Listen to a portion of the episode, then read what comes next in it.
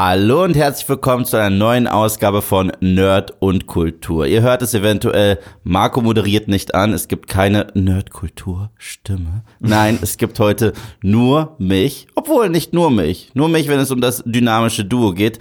Ich habe mir einen Gast für einen ganz, ganz, ganz besonderen Podcast geholt. Wir reden schon lange über Rocky. Wir reden über Rocky privat. Wir haben über Rocky auf seinem Kanal geredet.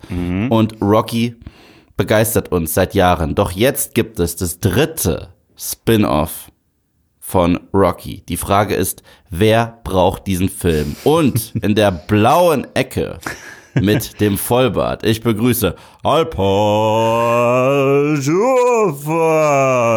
Hallo, schön hier zu sein. Was wäre denn, was wäre denn dein Kampfname, dein Pseudonym, dein Kämpferspitzname?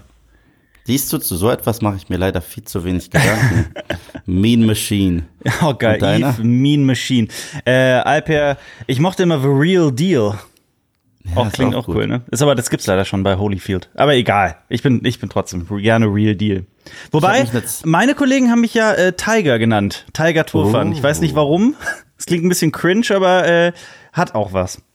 Go get him, Tiger. Mhm. Ich habe mich früher eine Zeit lang in Videospielen, als ich noch gezockt habe, Y2K genannt, weil das war ja früher diese Angst. White UK? Y2K. Ach, White UK, ich habe White UK verstanden. Dachte, das klingt so ein bisschen rechts, Eve. Nein, nein. nein, nein. Y, also wegen Y. Mhm. Weil früher gab es ja diese panische Angst, dass äh, wenn das Jahr 2000 anbricht, alle elektronischen Gericht, äh, Geräte ausfallen und es äh, und wir wieder in der Steinzeit sind. Mhm. Und da dachte ich mir, wow, das ist die einzige Bedrohung, die es gibt, die ich mit Y kenne. Also äh, ja, das ist mein äh, Boxername. Deswegen ja, ich benenne mich hiermit um. Der, Y2K der Yeti ist auch eine Bedrohung mit Y, vielleicht. Stimmt. Ja. Aber ich bin heute nicht so behaart, nur, Ja. nur, nur, nur obenrum. Aber das hatten wir schon mal, als ich bei dir bei einer Handvoll Donuts war. Zusammen ergeben wir einen super Wookie. Auf jeden Fall, das stimmt. Du hast, du hast oben viel Haare, ich habe äh, unten im Gesicht viel Haare. Ja, ich hatte aber gestern auch sehr viel, habe alles weggemacht. Richtig schön, nur für dich. Extra Hm. für Nur uns. dich. Genau. Um dein Kampfgewicht ein bisschen runterzukriegen. genau, ich glaube, ich habe gestern acht Kilo runterrasiert. ähm, wir haben schon mal auf Cinema Strikes Back sehr ausgiebig äh, über unsere Liebe zu Rocky gequatscht. Oh ja. Das war übrigens ganz toll, als du mich damals eingeladen hast, hast du mir eine WhatsApp geschrieben und gefragt, ob ich noch einen Podcast mit dir mache. Und ich meinte sehr, sehr gerne. Mhm. Und da meinst du, du bist ein bisschen durch den Kanal gestöbert und bist, Mhm. äh, hast festgestellt, dass, dass du in mir einen Rocky-Fan gefunden hast. Und dann meinst du, da bist du sehr eigennützig und weil du auch einer bist und möchtest jetzt mit mir sehr ausgiebig über Rocky sprechen. Ja. Und Also ich hatte halt nie jemanden irgendwie bei uns im Team oder so, der äh, genauso Rocky ähm, mag wie ich, die gesamte Reihe und irgendwie bei jedem Film so einfach aus der Hüfte reden kann. Und äh, ich dachte mir, wenn Eve schon da ist und das kann, dann nutzen wir das doch einfach mal aus. Ja, Rocky immer. Rocky all the way. Auf das jeden Ding Fall. ist, Marco, zu seiner Schande, so häufig er sagt, äh, Eve, du hast nicht Ted Lasso geguckt. Rocky hat, äh, Rocky. Marco hat nicht einen einzigen Creed-Film geschaut. Oh, krass. Aber die Rocky-Filme? Ich hoffe, ich weiß nicht, ob er alle gesehen hat. Äh, doch, obwohl er meint, er hat Rocky Balboa gesehen. Also das war der letzte dann. Ja. Ja gut, Rocky aber ich, ich würde mal behaupten, wirklich die allerwenigsten haben Rocky 5 gesehen. Ich glaube, viele Menschen haben Rocky 5 nicht gesehen. Verständlicherweise zu einem gewissen, bis zu einem gewissen Grad. Ich habe eine spät gewonnene, spät gewonnene, nicht, nicht Respekt ist ein starkes Wort, aber Anerkennung für den Film. Ich auch. Ich finde, der ist nicht so kacke, wie alle sagen. Ich finde ich auch. Er ist nur der bis der schwächste Teil der Rocky-Filme. 100 Prozent, ja. Also das, Fall. also und Rocky 4 finde ich, es, es bleibt ein Meisterwerk. Und ich will diesen Mhm. Director's Cut auch gar nicht sehen. Ich will meinen Roboter drin haben. Das geht nicht. Das Ja. ist, also, das ist ein, ein, ein Produkt äh, seiner Zeit. Das ist eine Zeitkapsel, Auf die einfach jeden Fall. verfilmt wurde. Machen wir deswegen- das heute auch? Ich, also ich hätte Bock, auch über alle Rocky-Filme zu sprechen. Oder hast du, wie, wie machen wir das? Frag ich mal so. Also wir machen das folgendermaßen. Erstmal unser ganz grobes Kurzfazit zu Creed, Creed 3. Erstmal, dass wir nur einen groben Eindruck Mhm. Ja. kriegen, wie wir denn zum Film stehen. Danach ein bisschen spoilerlastiger. Warum? Dies, das. Wie stehen wir zu den Entscheidungen dieses Films? Es gab ja auch sehr viel Stunk hinter der Kamera tatsächlich. Und es ist ja auch das Regiedebüt von äh, Michael B. Jordan. Deswegen, das würde ich zuallererst machen. Danach, ich konnte es nicht lassen, wir müssen noch ein wenig über Rocky faseln. Es muss einfach Unbedingt. passieren, weil du bist hier. Ich hab dich. Unbedingt. Wenn ich Marco fragen würde, ich glaube, Marco äh, hat nicht diese brennende Liebe für Rocky, die ich habe. Aber du hast sie auf jeden Fall. Ich weiß Oh, nicht, wer von uns beiden Fall. da krasser ist, aber wir beide lieben es mit Herz und Seele. Auf jeden Fall. Also ich ähm, habe sämtliche Filme so ein paar Mal gesehen. Das ist so ein Ding aus meiner Kindheit. Ähm, es ist auch nichts, also viele erzählen ja gerade bei solchen Reihen immer, ah, das ist der Film, den ich immer mit meinem Vater oder sowas gesehen habe. Ich weiß gar nicht, wie es bei mir anfing. Ich glaube, ich habe zum ersten Mal irgendwann als Kind Rocky 4 gesehen und bin total drauf abgefahren. Und irgendwie mit den Jahren ist mir dann aufgefallen, was für ein fantastischer, wirklich extrem berührender und toll geschriebener Film Rocky 1 ist und was da alles so, wie viel Substanz dieser Film hat. Und das ist einfach so ein, so ein zeitloser Film. Es gibt so Filme, die, ähm, ich vergleiche das immer mit so einer, mit so einer, mit so einer Flasche Ketchup. Ähm, das gibt Filme, wenn du die guckst, dann packst, drückst du einmal auf die Ketchupflasche und die Flasche ist leer. Und das war's. Und dann kannst du irgendwann, irgendwann hast du dann einfach keinen Spaß mit dem Film. Es gibt ganz viele, ich kenne wirklich viele solcher Filme. Und Rocky ist so eine Ketchupflasche, die nie leer wird. Es ist wirklich mit jedem, mit jedem Jahrzehnt, dass ich älter werde, ich gucke den Film immer wieder und äh, finde trotzdem immer wieder irgendwie was Neues und habe so eine Liebe für diesen Film, die einfach nicht endet. Ähm, meine Beziehung zu bestimmten Szenen in Rocky 1 ändert sich zum Beispiel schon. Ähm, und, ich, und ich ordne Dinge anders ein. Aber so im Großen und Ganzen finde ich diesen Film immer noch fantastisch und verbinde einfach echt, echt viel mit den Filmen. Ich bin aber auch, ich glaube, wir unterscheiden uns so ein bisschen dann auch in den späteren Filmen, so welche wir abfeiern und so. Aber trotzdem bin ich da voll bei dir. Also ich, ich, ich glaube, also ich habe das auch bei dir halt auch direkt gemerkt. Ah, krass, das, da ist ein, ein, ein Rocky-Fan genau wie ich. Ja, ja, bei, bei mir war das tatsächlich äh, so ein Familienfranchise. Mhm. Es gab zwei Reihen, die ich mit meiner Family hoch und runter geguckt habe. Es waren die einzig waren Star Wars Filme, die drei. Und äh. Also die, neue drei. Trilogie von Disney. Genau. Ja. Also wir haben halt The Last Jedi einfach nur on Loop geguckt. Ja. So. Grüße gehen raus an Marco. Glass Onion Auch von immer mir. noch Kacke. So. Ich übrigens äh, auch. Ich finde den auch nicht so toll. Ja, wir hatten, äh, weißt du, ich habe es geschafft, im, im, im Glass Onion Podcast Marco zum Lachen zu bringen über einen Ryan Johnson Witz und deswegen, Mhm. da war ich sehr stolz, weil normalerweise lacht er nie drüber. Und äh, er hat mir diesen Film wieder sehr ans Herz gelegt. Sebastian war noch drin, der sollte so ein bisschen Schiedsrichter spielen, weil Mhm. Sebastian fand ihn ganz gut, Marco überragend. Ich war wieder der. hm. Und, der stänkert. Äh, genau. Und am Ende spricht er noch über die Szene äh, mit der Mona Lisa, die brennt. Mhm. Ne? Und Spoiler-Alarm, sorry, der Film ist auf Netflix, ist okay. Und äh, da habe ich gesagt, ja, aber das ist doch so ein bisschen eine Metapher für das, was Ryan Johnson mit der Arbeit von anderen macht, oder? Treffend, ja. Und äh, nee, aber Rocky haben wir hoch und runter geguckt und ich teile deine Liebe für diesen ersten Film, den habe ich auch vor zwei Wochen oder drei Wochen noch mal gesehen tatsächlich äh, mit Sebastian und er bleibt für mich so viel mehr als das, was man denkt. Äh, Ich glaube, das hatten wir damals ganz schön gesagt. Rocky 4 ist, glaube ich, das, was viele denken, was das Franchise Genau. ist. Ja. Genau. Und Rocky 1 ist ein Charakterdrama. Ja. Und das, das, was für mich trotzdem durchgehend funktioniert, auch in den schwächeren Rocky-Filmen, ist der Charakter Rocky selbst. Absolut. Ich kenne keine Figur wie ihn. Der ist für Ja. mich so treu doof, Ja. Voll. äh, sehr emotional, der ultimative Underdog Mhm. und gleichzeitig er, er ist halt Kontrastprogramm, wenn du dir sein Äußerliches anschaust und dann diesen Charakter so richtig kennenlernst. Ich meine, im ersten Ja. Film ist, ist er ja teilweise noch Geldeintreiber. Und Mhm. auf der anderen Seite ist er der süßeste Kerl auf der Welt, der mit seinen Schildkröten da alleine quatscht. Mhm. Und äh, jedes Mal irgendeine Anekdote parat hat aus seiner Street Smart äh, Art und Weise zu leben.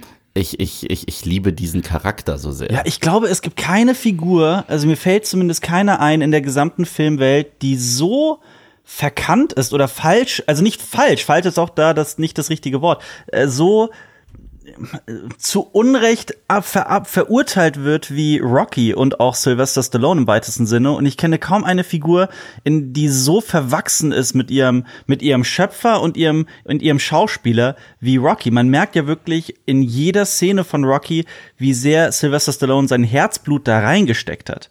Also das ist ja Absolut. irgendwie unter dieser Oberfläche des Films total spürbar. Ja, das ist sehr autobiografisch auch. Ja. Es ist so und äh, auch ein schön, äh, schöner Spiegel zum Zeitgeist, wenn man sich durch die ganzen Filme so ein bisschen durchkämpft. Mhm. Aber bevor wir jetzt zu sehr in das Rocky-Thema reinspringen, Ja. kurz unser Kurzfazit. In ein, zwei Sätzen zu, oder vielleicht auch drei, je nachdem. Ich gebe dir da so viele Sätze, wie du magst, aber Kurzfazit, weil später werden wir äh, detailliert über diesen Film sprechen. Creed 3. Okay. Ohne, ohne jetzt zwingend, wir können danach noch, wir werden danach noch äh, generell wieder zum Creed-Franchise äh, stehen, weil das ist ja tatsächlich ein Franchise, das auch dafür kämpft, auf eigenen Beinen zu stehen. machen, Und das ist jetzt der dritte Film. Was sagst du? machen wir nachher auch so einen Spoiler-Teil? wir auch- Absolut. okay. Ich werde es dann auch ankündigen. Okay. Also so, sobald wir fertig sind äh, mit wie stehen wir zu Creed 1 und 2, gibt's eine dicke, fette Spoilerwarnung. Ja. Dann sprechen wir detailliert, dann ist alles Fair Game. Aber erstmal nur so, wie stehst du zu Creed 3? Creed 3. Es ist wirklich sehr schwierig. Ich habe so viel zu diesem Film zu sagen und die Gedanken rasen wirklich durch meinen Kopf, denn ich glaube, ich verstehe, ich meine zu verstehen, dass ich einordnen kann, was Michael B. Jordan und die Autoren, Autorinnen des Films, ich weiß gar nicht, wer den Film geschrieben hat, was die damit vorhatten und die Geschichte, die sie erzählen wollten. Die finde ich eigentlich die hatte großes Potenzial und ich finde auch, dass dieser Film seine Momente hat, find ihn aber im Großen und Ganzen durchwachsen. Ich finde nicht, dass der Film eine Katastrophe ist. Also ich bin nicht aus dem, aus dem Kinosaal raus und war äh, beleidigt oder erzürnt oder was auch immer oder, oder angepisst oder sowas, sondern ich bin da wirklich raus mit so einem Gefühl, schade. Ich glaube, da hat mehr drin gesteckt. Und ich glaube, wenn ich so ein bisschen Abstand gewinne und den noch mal gucke irgendwann, ich habe den jetzt erst einmal gesehen, ähm, werde ich den vielleicht irgendwo okay finden. Aber für mich ist es, ich meine, es gibt mittlerweile, ne, es ist quasi der neunte Rocky-Film. Es gibt in dieser, in diesem gesamten Universum jetzt neun Filme. Und er ist so in meiner, ich würde mal sagen, bottom free. Also wirklich den, den, ich finde, das ist einer der schlechteren Filme. Mit ganz vielen Abers, die ich gerne heute auch noch ausführen kann. Ähm, ich glaube, irgendwo in dem gesamten Produktionsprozess und Schreibprozess dieses Films ist irgendwo ein guter Film verschütt gegangen, verloren gegangen. Ähm, schwierig, so, um Ja. das in einem Wort zusammenzufassen. Wie ist es bei dir? Mal ganz kurz. Okay, warte, muss kurz was checken. ähm, ja, ich, dein Schade unterschreibe ich zu 1000 Prozent. Beim Aber hapere ich. Bei dir gab es die Ähm, Abers nicht. Bei mir gab es sehr wenige Abers. Es gibt ein paar Abers, über die werden wir auch noch reden, äh, detailliert. Ich muss aber im Gesamten sagen, dass das für mich der erste Film im gesamten Franchise ist, sowohl Rocky als auch Creed, der sich genauso anfühlt wie ein weiterer Franchise-Film. Und das nehme ich diesem Film richtig, Ja. richtig übel. Ich finde ihn auch nicht derbe fürchterlich. Das ist Mhm. jetzt kein Film, wo ich sage, was für eine Kacke oder derartig. Aber er ist für mich so frustrierend Ja. verpackt und äh, vermarktet und veröffentlicht und auch vom Drehbuch her so frustrierend regulär, dass ich mich frage, warum existiert dieser Film? Und das regt mich am meisten auf. Ich meine, wenn es jetzt so eine absolute Vollkatastrophe gewesen wäre, wirklich jede Entscheidung einfach dich wütend macht oder dich, so wie M. Night Shyamalan's The Happening, zum Lachen bringt, dann wäre das zumindest was, wo ich richtig gerne vor einer Kamera äh, getreten wäre und gesagt hätte, boah, also ihr müsst ihn trotzdem sehen, um zu begreifen, wie schlecht er ist. Ja. Es ist dieser Film nicht. Dieser Film regt mich mit seiner, wie man sagt, Mediocreness so auf, wie eventuell eine Vollkatastrophe es nicht getan hätte. Lustig. Das, was du gerade beschreibst, das war quasi genau meine Argumentation damals zu ähm, letztes Jahr, vorletztes Jahr, Uncharted, den ich so maximal generisch und okay fand, aber mich genau seine, seine Durchschnittlichkeit hat mich halt so angepisst. Ähm, wie wenig sich der Film traut. Ähm, und ich weiß, was du meinst bei Creed 3. ich ordne das sogar, glaube ich, genauso ein. Also ich glaube, wir haben da sehr gleiche Ansichten. Ich glaube, mich fuckt es nicht so sehr ab wie dich. Eventuell. Ich, ich, ich sag dir auch, wieso es mich so sehr abfuckt. Ja. Es fuckt mich so sehr ab, weil da, da werden wir gleich drüber äh, sprechen. Creed 2 Mhm. ist schon ein Film, bei dem ich gefragt habe, warum, ja, ich äh, auch. als er angekündigt wurde, okay? Ja. Ich, ich bin quasi der ultimative Rocky-Skeptiker, obwohl ich auch der größte Rocky-Liebhaber bin. Ich glaube, das ist ja häufig der Fall. Wenn du etwas wirklich, wirklich liebst, Mhm. dann hast du eine gewisse Erwartungshaltung und einen Standard und den willst du auch nicht gebrochen sehen. Ja. Also, du hast ja letztens, ähm, ich habe das auch in deinem Video gesehen, du hast eine Sprachnachricht von mir äh, Ja. in deinem Hollywood-Revolutionsvideo, wo ich auch gesagt habe, Marvel hat seinen Zenit definitiv erreicht und macht trotzdem weiter. Und ist für mich auch nicht mehr dieses, Marvel war, egal wie man jetzt dazu steht oder damals dazu steht, es war irgendwo eine Kinorevolution. In gewisser Hinsicht war es das. Dieses ganze Cinematic Universe-Ding, was ja jeder nachbasteln will. Sie waren die Ersten, sie waren die erfolgreichsten, sie waren die durchdachtesten. Ja. Und früher hatten die Filme auch eine ganz krasse eigene Handschrift. John Favreau's Iron Man ist sowas Besonderes. Selbst Kenneth Branaghs erster Tor, Ja. für den gewinne ich immer mehr Liebe. Das ist mittlerweile, glaube ich, mein Lieblingstorfilm geworden. Einfach weil ich sehe, was jetzt mittlerweile so existiert. Und äh, dass sie das dann mit Joss Whedon, dem Typen, der für Ensembles bekannt war, wie Firefly, Buffy, Angel und so weiter, dass sie den angenommen haben, der The Avengers macht. Das war alles so clever und äh, hat super aufeinander aufgebaut, aber irgendwann haben sie ihren Zenit erreicht. Als es damals hieß, und das Witzige ist, da war ich sogar in einem Sportverein, im Kampfsportverein, dass äh, Rocky Balboa in die Kinos kommt, war ich der Skeptiker, der im Film repräsentiert wird. Und Stallone sagt, du kannst nicht nochmal in den Ring. Ja. Und der Film hat mich eines Besseren belehrt, weil Der Rocky Balboa, fantastisch. Rocky Balboa steht liebe mit mir den. zusammen auf, mit Rocky 1 auf der Nummer 1. Bei mir also, auch. Ich liebe also- den über alles, den Film, wirklich. Ja, ja. Also der ist wunderschön. Voll bei dir. Ja, Der total. Mhm. ist wund wunderschön. Und ich finde, Weil man genau, s- sorry fürs Unterbrechen, aber weil man genau wieder merkt, wie sehr Sylvester Stallone sein Herzblut da reingesteckt hat. Absolut, absolut. Und ich finde, was man heutzutage in Hollywood komplett unterschätzt, ist äh, der Wert eines guten Endes.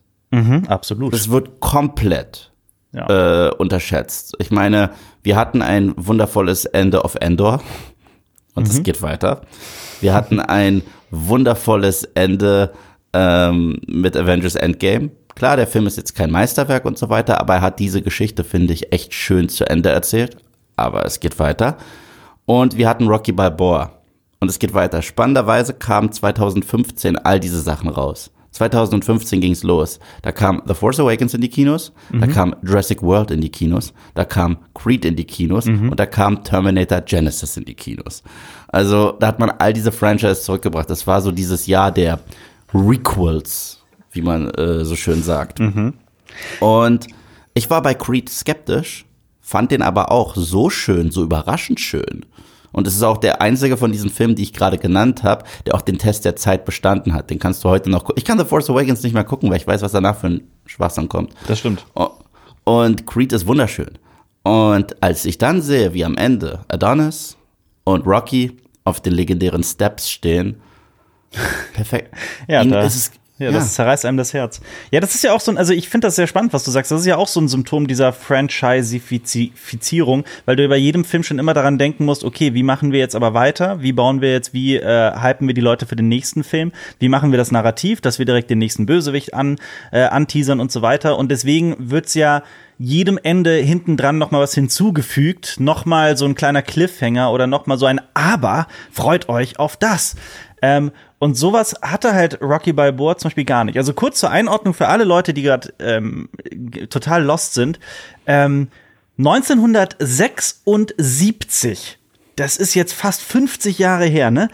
Hat dieser unbekannte Sylvester Stallone, der vorher in zwei, zwei, drei nicht nennenswerte Filme gemacht hat, unter anderem irgendwie so einen kleinen Softporno, ähm, The Stallion, wie er dann im Nachhinein benannt wurde, hat einen Film namens Rocky geschrieben und den sogar verkauft gekriegt und dann aber darauf bestanden, dass er die Hauptrolle spielt, als jemand, der eine, sorry, ich bin kein Mediziner, aber ich glaube, Sylvester Stallone hat so in einem halben Gesicht eine, so eine halbseitige Lähmung. Ja, Deswegen, hat er. genau.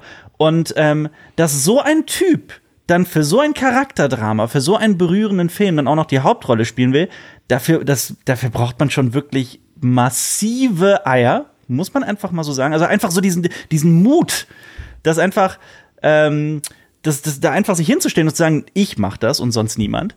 Ähm, und gleichzeitig dann einen Film zu schreiben, der so berührend ist und so und eben nicht diese und all diese Sportfilm-Klischees, die es sonst gibt, auch noch so umschifft, aber gleichzeitig auch neue kreiert.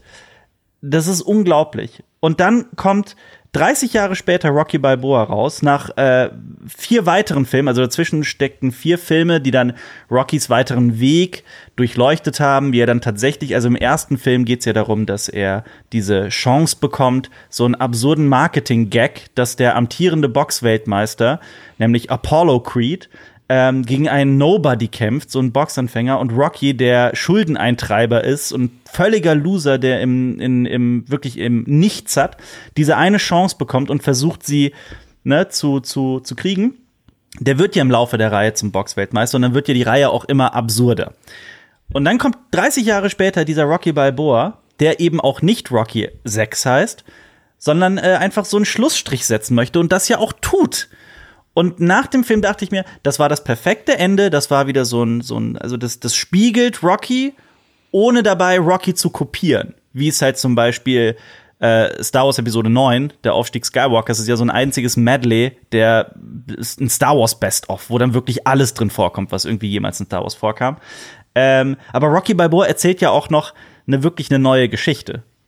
Ja, absolut. Und, ja, sehr berührend. Ja, und ich war mit dem Ende von Rocky Balboa damals so happy, ich wollte nicht noch mehr sehen. Mhm. Dann kam Creed und ich war skeptisch, aber das Rocky-Herz in mir war natürlich gespannt. Ich war, ich muss auch ehrlich sagen, 2015 war ich nicht so zynisch, wie ich es jetzt bin. 2015 habe ich den Trailer zu Terminator Genesis gesehen und dachte sogar, oh, das wird das Franchise back on track. Ja. Das dachte ich wirklich. Dann äh, Jurassic World dachte ich mir, das war der einzige, wo ich skeptisch war, war Jurassic World. Da dachte ich, ist das Sharktopus, weil ihr teasert mir da ein Monster an. Und äh, Force Awakens war ich am gehyptesten, aber Creed war Nummer zwei, wo ich am gehyptesten war. Mhm. Und es war ein wundervolles Ende erneut. Und ich, wow, das ist euch zweimal hintereinander gelungen, wundervolles Ende zu, zu haben. Also, Als dann Creed, Creed 2 kam, mhm. ich bleib dabei, Creed 2 hat ein so schönes Ende, dass ich im Kino geheult habe. Mhm. Und danach habe ich gesagt, mir reicht's, egal was die jetzt ankündigen, es kann nicht mehr daran kommen. Ja. Ich finde, leider ist es das auch nicht. Ja, da stimme ich zu. Also ich finde auch, äh, wenn man über Creed spricht, 2015, da hat äh, Ryan Kugler, ein, ein Nobody, also das war wirklich dieser Regisseur, dieser Drehbuchautor, das war ein Niemand. Der hat vorher einen Film gemacht, der auf ein paar Filmfestivals lief, der sehr äh, gefeiert wurde, äh, Fruitvale Fruit Station. Station. Genau, hast du ihn gesehen? Ja. Der ist, ich finde den fantastisch, ich liebe den. Ich auch. Ähm, aber das war trotzdem niemand. Also nur weil er da so einen kleinen Indie-Film gemacht hat, der erfolgreich war, heißt das ja nichts. Ähm, und der geht halt zu einem Typen wie Sylvester Stallone und sagt, neun Jahre später, lass uns das, lass uns mal Creed machen und die Geschichte von Apollo Creeds Sohn Adonis Creed erzählen. Sylvester Stallone hat den für verrückt gehalten und gesagt, ich hab, hast du nicht Rocky Balboa gesehen? Das ist, das Ding ist beendet. Ich will das nicht nochmal machen hat dann aber das Drehbuch gelesen und war halt so berührt und so begeistert, dass sie es gemacht haben und sehr zu meiner Freude. Ich liebe Creed über alles. Also das ist, ähm, ich finde so, ich habe eben über die Bottom Three gesprochen. Ich finde so Rocky, Rocky Balboa und der erste Creed sind so meine Top 3. Und ich, das ändert sich auch irgendwie immer. Ich glaube, Rocky wird bei mir immer an der Spitze bleiben, aber so Rocky Balboa und Creed sind für mich wirklich sogar so auf einem Level. Das finde ich sehr, das finde ich sehr spannend bei dir, weil bei mir gibt es zwei Filme, die ich so toll finde aus unterschiedlichen Gründen. Mhm. Und das sind Creed 1 und Creed 2. Ich finde die fast gleich gut, mhm. nur aus unterschiedlichen Gründen. Beide beleuchten was anderes, ja. aber beide sind so stark und sehr emotional. Die kämpfen immer so, mhm. wer es in die drei schafft. Also Rocky und Rocky Balboa bleiben drin, aber es ist entweder Creed oder Creed 2, weil äh, ich finde Creed 2, der hat ja auch extrem positive Resonanz gehabt, als der rauskam. Mhm. Aber den hat man danach nicht so häufig gesprochen wie über Creed 1 und das finde ich schon fast eine Sünde und eine Schande, weil ich sag jedem, guckt den noch mal, der ist wirklich so toll, wie ihr den in Erinnerung hattet im Kino, der ist immer noch genauso super. Aber als es dann hieß Creed 3 und dann natürlich der ganze Stunk noch kam mit Sylvester Stallone hinter äh, den Kulissen, da werden wir auch noch drüber reden müssen. Ähm, das hat definitiv einen Einfluss auf diesen Film gehabt. Mhm. Und es ist halt für mich der erste Teil, der sich so anfühlt wie, und dann ist das passiert. Und das war nie der Fall. Nicht mal in Rocky 5 hat sich das derartig angefühlt. Und das ist krass, das zu sagen. Selbst Rocky 4 hat sich nicht so angefühlt. Ich meine, weil, weil, weil die Rocky-Reihe, die war linear, die wurde linear erzählt. Also Filme haben meistens auf den Vorgänger aufgebaut. Mhm. Äh, der zweite Teil, deswegen finde ich Rocky 2 auch so spannend. Wie geht ein Rocky um nach dem Fame, ja. nach dem Sieg? Kann er überhaupt Werbung machen? Nee, kann er nicht. In seinem Tarzan-Kostüm sieht er ganz schön lächerlich aus und so weiter. Ja. Rocky 3, jetzt ist er wirklich on top. Deswegen will sein Trainer ihn in Schutz nehmen und er kriegt nur noch Opfer und keine Gegner. Dann mhm. haben wir einen Underdog namens Clubber Lang. Rocky 4, ähm, ja, Cold War mit, mit, mit, mit, mit, reinbringen. Ja. Äh, und Rocky 5 ist back to basics, aber zu kitschig. Aber es war, es war eine stringente Storyline. Mhm. Das ist der Film, der das macht, was zurzeit auch Ant-Man and the Wasp macht, was witzig ist, weil Jonathan Majors in beiden Filmen mitspielt. Mhm. Und zwar, sie machen das hier. Es gab etwas, wovon wir noch nie geredet haben. Und jetzt ist es zurück. Und äh, in beiden Filmen wirkt das sehr aus dem Arsch gezogen und sehr konstruiert. Und ich kann Ant-Man ja. 3 wesentlich mehr abgewinnen als du. Marco, Marco, hast diesen Film ja mit der Passion. Ich aber mag den auch gar nicht. Ich finde den okay. also es ist für mich halt ein Cartoon. Es mhm. ist für mich halt ein, nicht mehr. Es ist halt für mich ein netter Cartoon und ich mag die Figuren. Aber ja, alles, was alle sagen über das CGI und über äh, das Konstruierte und über das Konsequenzlose, damit habe ich mich schon abgefunden vor fünf Jahren mittlerweile, mhm. weil also Marvel wird für mich nicht mehr das sein, was die mal waren. Wird's nicht. Also da muss echt radikal was passieren, damit das wirklich der Fall sein wird. Ähm, aber hier haben wir storymäßig etwas sehr ähnliches. Und zwar aus dem Nichts gibt es eine Vergangenheit, über die noch nie geredet wurde. Mhm. Und die kommt jetzt zurück, um sich zu rächen, sogar in der Form von Jonathan Majors. Und selbst bei Rocky war das nicht der Fall, dass er irgendwann kommt, I never told you, it was this guy. Oder es ist zum Schluss in Richtung Christopher Walken gegangen. Und ähm, äh, ich, ich hasse, hasse dieses äh, Storytelling-Element mit einer Passion. Und bei Comicfilmen, da ist es zumindest gang und gäbe. Aber bei Sportfilmen, die so einen auf Realismus machen, finde ich es halt noch bescheuerter. Mhm. Ja, stimme ich zu. Ich weiß ganz genau, was du meinst. Ähm, ich kann mich irgendwie immer damit abfinden. Also ich habe auch immer diesen, diesen Moment, den hatte ich sowohl in Quantumania als auch in Creed 3. Also kurz, damit mhm. Leute das verstehen, das ist jetzt auch kein Spoiler. Ähm, Creed 3 dreht sich äh, darum, dass äh, Adonis Creed mittlerweile Boxweltmeister ist und in seiner Vergangenheit, in seiner Vita, in seiner Kindheit einen, einen Freund hatte, einen besten Freund, der eigentlich der angehende Boxstar war.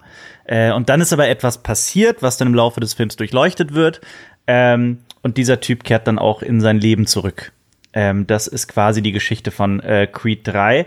Und ja, ich saß auch da und dachte mir, Ach so, ja, dieser beste Freund jetzt in Creed 3, den ihr mir hier verkaufen wollt, als, als wichtigstes, äh, wichtigsten, prägendsten Moment in Adonis Leben, ist klar. Ich kann das aber dann ganz schnell in meinem Kopf irgendwie dann auch beiseite schieben und mir denken, okay, gut, alles klar, ist gekauft und jetzt zeigt mir aber mal, ne, also dann muss mich ja jetzt die Geschichte aber auch wirklich packen und mitreißen, damit, damit ich das auch wirklich, ähm, akzeptieren kann. Das Problem bei Creed 3 ist, und damit gehen wir jetzt schon irgendwie so mitten rein, ähm, dafür, dass er dann so eine persönliche und emotionale Geschichte erzählen will, verkommt das Ganze dann aber zu einem einzigen großen Filmklischee. Ja. Dinge, also etwas, eine Geschichte, die ich halt schon oft gesehen habe. Und das fand ich so unglaublich schade, weil es gibt genau im, ne, also wenn wir gleich im Detail drüber reden, unbedingt. Es gibt nämlich genau in der ersten Hälfte so einen Moment, wo ich mir dachte, macht das bitte nicht. Geht bitte nicht in diese Richtung. Tut das bitte nicht. Und der Film tut es. Ja. Und das ja, hat glaub, mich weiß, so, so glaub, zerrissen. Ich, ich glaube, ich weiß sogar, welche Szene du meinst. Aber was mich ähm, noch mehr stört, ist folgendes. Ähm, Creed, Adonis Creed ist keine Figur, die ein Abziehbild ist von Rocky, was ich immer gut fand. Ja. Weil er ist jetzt nicht Ray aus The Force Awakens. Einfach nur lebt noch mal auf dem Sandplaneten und macht eigentlich nochmal das Gleiche durch. Nee, also ich fand es ganz cool, dass der eigentlich ähm, zur, Uni gegangen ist, dass der ordentlich was im Kopf hat, dass er aber im ersten Film ähm, sich beweisen will, weil er kann dieses Boxen nicht loslassen. Und im zweiten ist es dann diese persönliche Identitätskrise, konfrontiert zu werden mit den Leuten, die ihm den Vater genommen haben, den er nie kennengelernt hat, was ja der Startschuss für seine Reise war. Das heißt, es gab einen ganz klar definierten Arc für Adonis Creed. Ja. Creed 3 ha- macht nichts aus diesem Arc. Ganz genau. Creed 3, sa- Creed 3 fühlt sich an wie die Füller-Episode Ja. einer TV-Serie. Voll. Bin ich voll bei dir. Das Problem ist, also, wenn man an, an Creed denkt, was mich, was ich auch persönlich so großartig an Creed finde, ist eben genau das, was du gesagt hast. Dass Creed ist kein Abziehbild, also Adonis Creed ist kein Abziehbild von Rocky, von Rocky Balboa, weil ähm, bei, in, in Rocky 1 geht es ja um die Geschichte eines, eines absoluten Niemands, der total in seinem Leben gefangen ist und ähm, wirklich so eine Once-in-a-Lifetime-Chance bekommt. Ne, so eine, so eine, wie so ein Sechser im Lotto. Du kriegst einmal die Chance, etwas zu reißen. Du musst dich halt nur zusammenreißen und beweisen, dass du es, dass du's kannst. Der, obwohl er verliert, als Sieger rausgeht. Ja. Und Creed erzählt zum Glück, was diesen Film auch so großartig gemacht hat, das nicht nochmal, sondern erzählt ja das genaue Gegenteil. Das ist jemand, der der Sohn des äh, vielleicht zweitgrößten oder vielleicht größten Boxers aller Zeiten ist, der mit diesem Erbe und diesen Erwartungen, die an ihn gestellt werden, eben nicht umgehen kann. Und ich weiß, verstecke ich das jetzt, dass ich eben aus diesem, aus diesem Background, dass ich diesen Background habe? Oder zelebriere ich den und sage jetzt erst recht, ja, ich bin der Sohn von Apollo Creed? Oder ist irgendwie, ist der Kompromiss das äh, der richtige Lebensweg. Und das finde ich halt so unglaublich spannend, weil das eine, im Prinzip eine ganz andere Lebensgeschichte ist und es trotzdem diese Beziehung zu Rocky gibt. Und Creed 3 ist ja einfach nur nochmal ein Boxer bekommt eine Once-in-a-Lifetime-Chance. Und, es, und das ist leider dann dieses, dieses Rocky-Klischee, das einfach kopiert wird, was dann aber auch halt niemals so gut ist wie zuvor. Ähm, und gleichzeitig, oh Gott, ich will, ich will den Film, ich will, ich freue mich auf den Spoiler-Teil. Ja, machen wir gleich, machen wir gleich. Also, zwei Sachen will ich dazu sagen. Bitte. Danach gehen wir noch mal ganz Unbedingt. kurz über Rocky und Creed äh, die Reihe durch und dann springen wir halt richtig fett in die Spoiler. Äh, zwei Sachen haben mir am Film gefallen. Zwei Sachen. Mhm. Einmal Jonathan Majors. Ich finde, Jonathan Majors ist eine Wucht. Oh, unglaublich, Ich der finde, Typ. und ich finde, und das klingt jetzt so gemein, ich finde, er entlarvt auch die Grenzen von Michael B. Jordan als Schauspieler. Ja, was, was, was- was ich damit meine ist, wenn ich Jonathan Majors in einer, ob es eine Marvel-Performance ist, ob es das jetzt ist, er verschwindet in einer Rolle. Und das ist etwas, was nur die ganz Großen können. Und das, äh, er ändert sogar seine Stimme, er ändert äh, seine Linguistik, er ändert seine Körperhaltung, selbst sein Lächeln ist nicht das gleiche. Und das ist so eine unfassbare Stärke. Michael B. Jordan spielt immer Michael B. Jordan ähnliche Figuren. Jedes Mal. Und er ist trotzdem ein toller Schauspieler und, er, und äh, er trifft mich auch emotional mit dem richtigen Drehbuch und allem drum und dran. Ja. Aber Jonathan. Majors ist äh, kämpft in einer anderen Klasse. ja, eine Und- andere Gewichtsklasse, ja. Und äh, da, das ist für mich eine Stärke. Und das Einzige, was ich brauche, das war, war so eine kleine Nuance im Film. Die Tatsache, dass, das ist ja kein Spoiler, weil das schon ein Trailer ist, dass Adonis in diesem Showman-Business jetzt drin ist. Und dass er da, zu, da sehr viele Parallelen aufweist zu seinem Vater Apollo. Das mochte ich eigentlich ganz gerne. Ja. Weil Rocky, wenn der sich zur Ruhe setzt, den hättest du nie gesehen als jemand, der Schaukämpfe Don King-mäßig vor die Kamera tritt. Ne? Mit- Null. Ja, ja, absolut. Das Null. stimmt. entweder Trainer oder da sein Adrians Lokal, Mhm. aber ähm, das könnte er nicht. Und hier sieht man ganz klar, der Name Creed, sowohl Apollo als auch Adonis, ist hier Programm und das mag ich. Ich mag sogar noch ein bisschen mehr, muss ich sagen. Also was ähm, auch zur Rocky-Reihe zum Beispiel gehört, sind ja die Trainingsmontagen. Ein Klassiker der Rocky-Reihe. Jeder weiß, dass Rocky 4, ich glaube wirklich auch offiziell zu einem Viertel nur aus Montagen besteht. 35 Prozent. Oder 35 Prozent sogar, ja. Ähm, die sind hier auch gelungen, meiner Meinung nach. Also inszenatorisch fand ich die, die, die, die ganzen Montagen, ohne sie jetzt hier zu spoilern, fand ich durchaus gelungen. Ich fand Ich habe da so ein Problem mit. Ich habe da so ein Problem mit und das werde ich dir noch sagen. Okay. Also erinnere mich danach, Thema Trainingsmontage. Ich habe da was, was mich im Kino richtig wütend gemacht hat. Ich schreib's mir jetzt sogar auf, um dich gleich daran zu erinnern.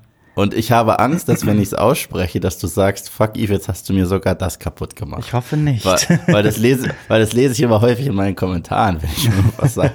So, ah, toll. Die eine Sache, die ich mochte, die mag ich jetzt auch nicht mehr. Ja, so. aber das ist ja kein Kaputtmachen. Das ist ja, Nee. man weiß ja dann umso mehr die, die gelungenen Szenen eines Films zu schätzen oder Ja. gelungene Filme.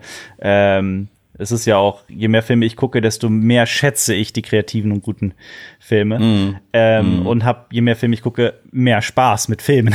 Aber Ja. ich, also ich will noch was draufsetzen. Ich glaube, was ich auch an dem Film tatsächlich schätze an Creed 3, er möchte, er stellt die, also dieser, dieser Film hat ja durchaus die Figur Creed und der Film Creed hat ja verschiedene Ebenen.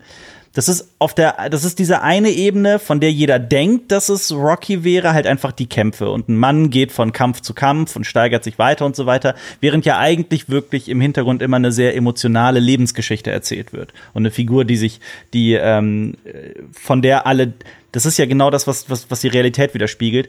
Eine Figur, von der alle denken, dass sie so wäre, aber in Wahrheit eben allen beweisen möchte, dass sie ganz anders ist die aus dieser aus dieser Schublade heraus möchte. Also vielleicht irgendwie keine Ahnung. Ich bin ein Migrantenkind. Vielleicht äh, habe ich auch deswegen so eine so eine so eine enge Verzahnung. Du ja auch genau so eine enge Verzahnung damit, ähm, weil äh, man gerne halt einfach in eine Schublade gesteckt wird.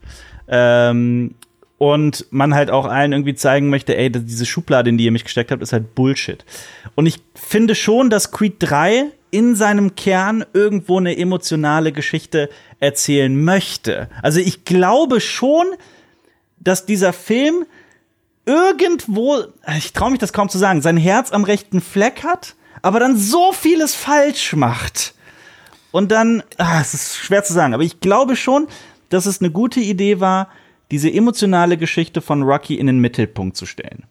Wie sie dann im Laufe des Films auserzählt wird, und das ist mein Punkt, ist, glaube ich, ich glaube, der Film hat, nimmt sehr viele falsche Abzweigungen. Und ich war, ähm, ich hatte, wir hatten ja vor dem Film, bevor ich, du hast Creed vor mir gesehen, weil eure Pressevorführung früher war als bei uns hier in Köln.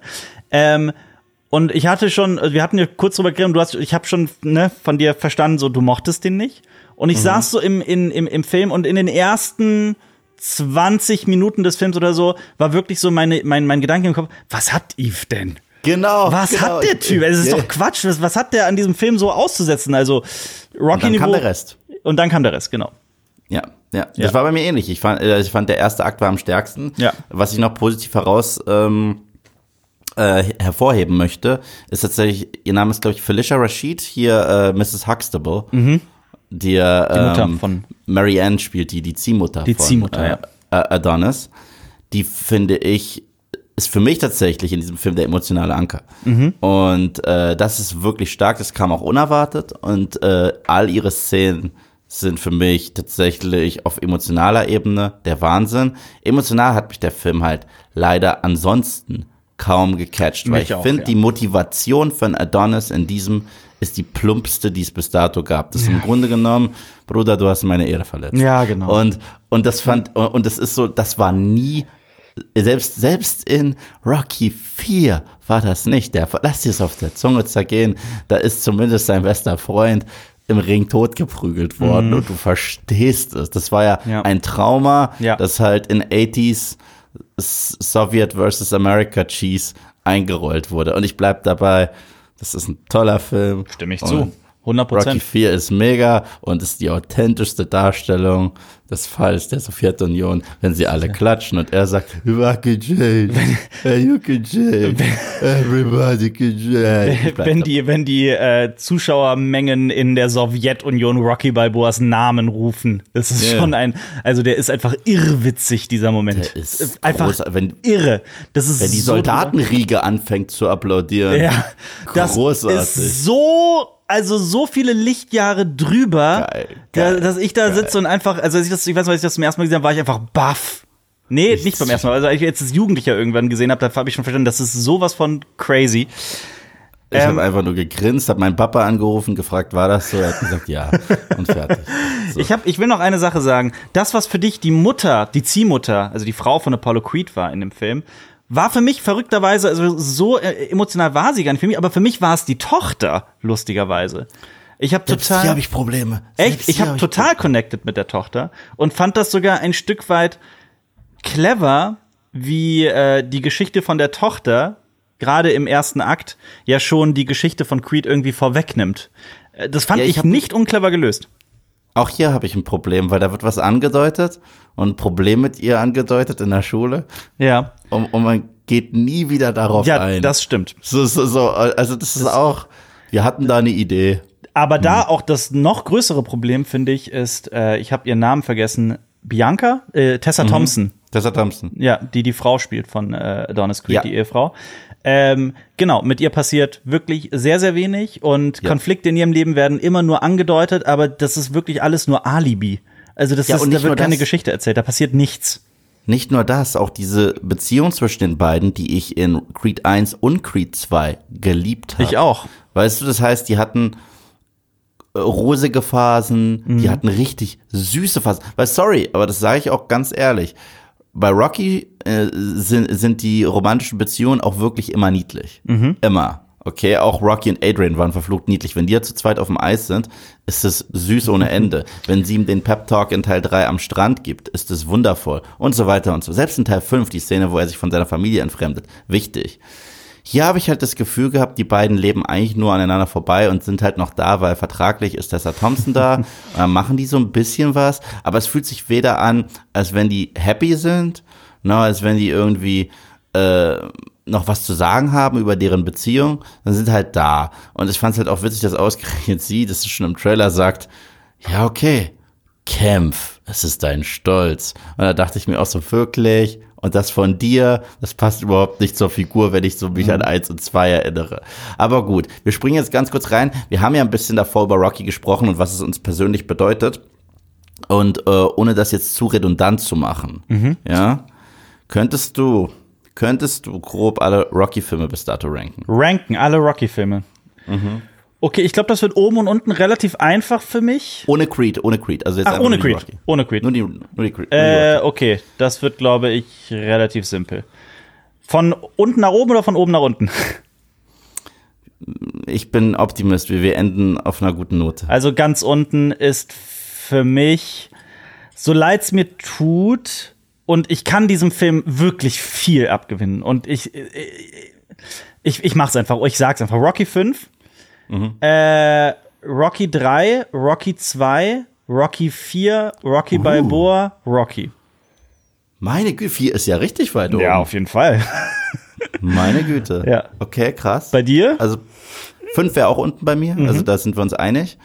Ähm, dann kommt, so sehr ich ihn liebe, vier. Mhm. Ich finde, drei ist der unterschätzteste Teil der Reihe. Mhm. Ähm, weil ich liebe alles, was sie mit der Beziehung von Apollo und Rocky machen und die Tatsache, dass er jetzt on top ist Ja. und gechallenged wird von einem Underdog, so wie er damals gechallenged hat, äh, was ich ziemlich cool finde. Und alles mit Mickey bricht mir das Herz. Mhm. Deswegen, der hat so einen emotionalen Punch, dass der dahin muss. Aber Rocky 2 mag ich mehr als Rocky 3. Aber Rocky 2 ist auch fast ein Epilog zu Rocky 1. Mhm. Total. Einfach- 100%, Die kann man so, die guckt man, eigentlich An guckt man die Stück. fast immer zusammen. Ja. Eigentlich guckt man die fast immer zusammen. Dann kommen Rocky 1 und Balboa und die prügeln sich irgendwie um die 1. Das ist so schwer, Mhm. weil einen Tag sage ich Rocky, einen Tag sage ich Rocky Balboa. Die beiden sind wundervolle, wundervolle Filme. Ja, ja So absolut. würde ich die ranken.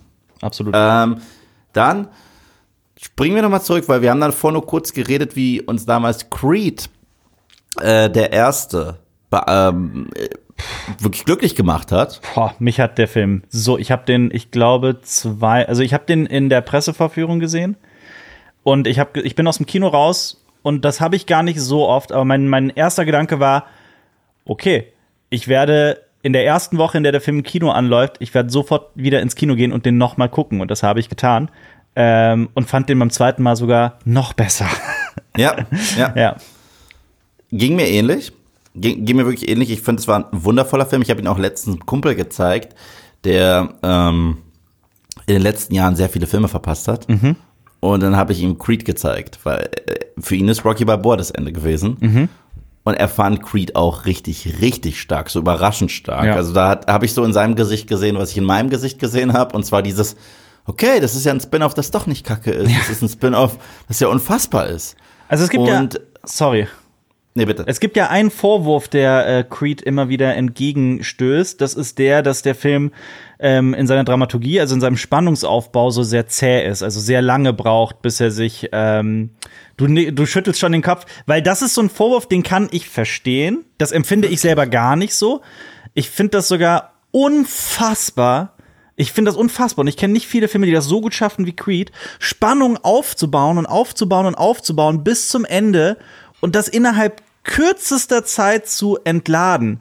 Also das ist, das klingt schon nicht umsonst so, als würde ich gerade einen, Geschlechtsverkehr beschreiben. Das ist ja wirklich, es hat, das hat so ein, das hat so ein, wo wir wieder bei den guten Enden sind, das hat so einen orgasmatischen, krassen Höhepunkt am Ende, den, wo ich wirklich im Kino aufspringen möchte und schreien möchte, so laut ich nur kann. Und das, äh, ja. finde ich, schafft Creed sogar besser als Rocky und Rocky Balboa und alle anderen Filme in der gesamten Reihe. Also so dieses, dieses, so diese, dieses letzte Viertel von Creed ist für mich einfach Kino der aller, aller, allerhöchsten Qualitätsstufe.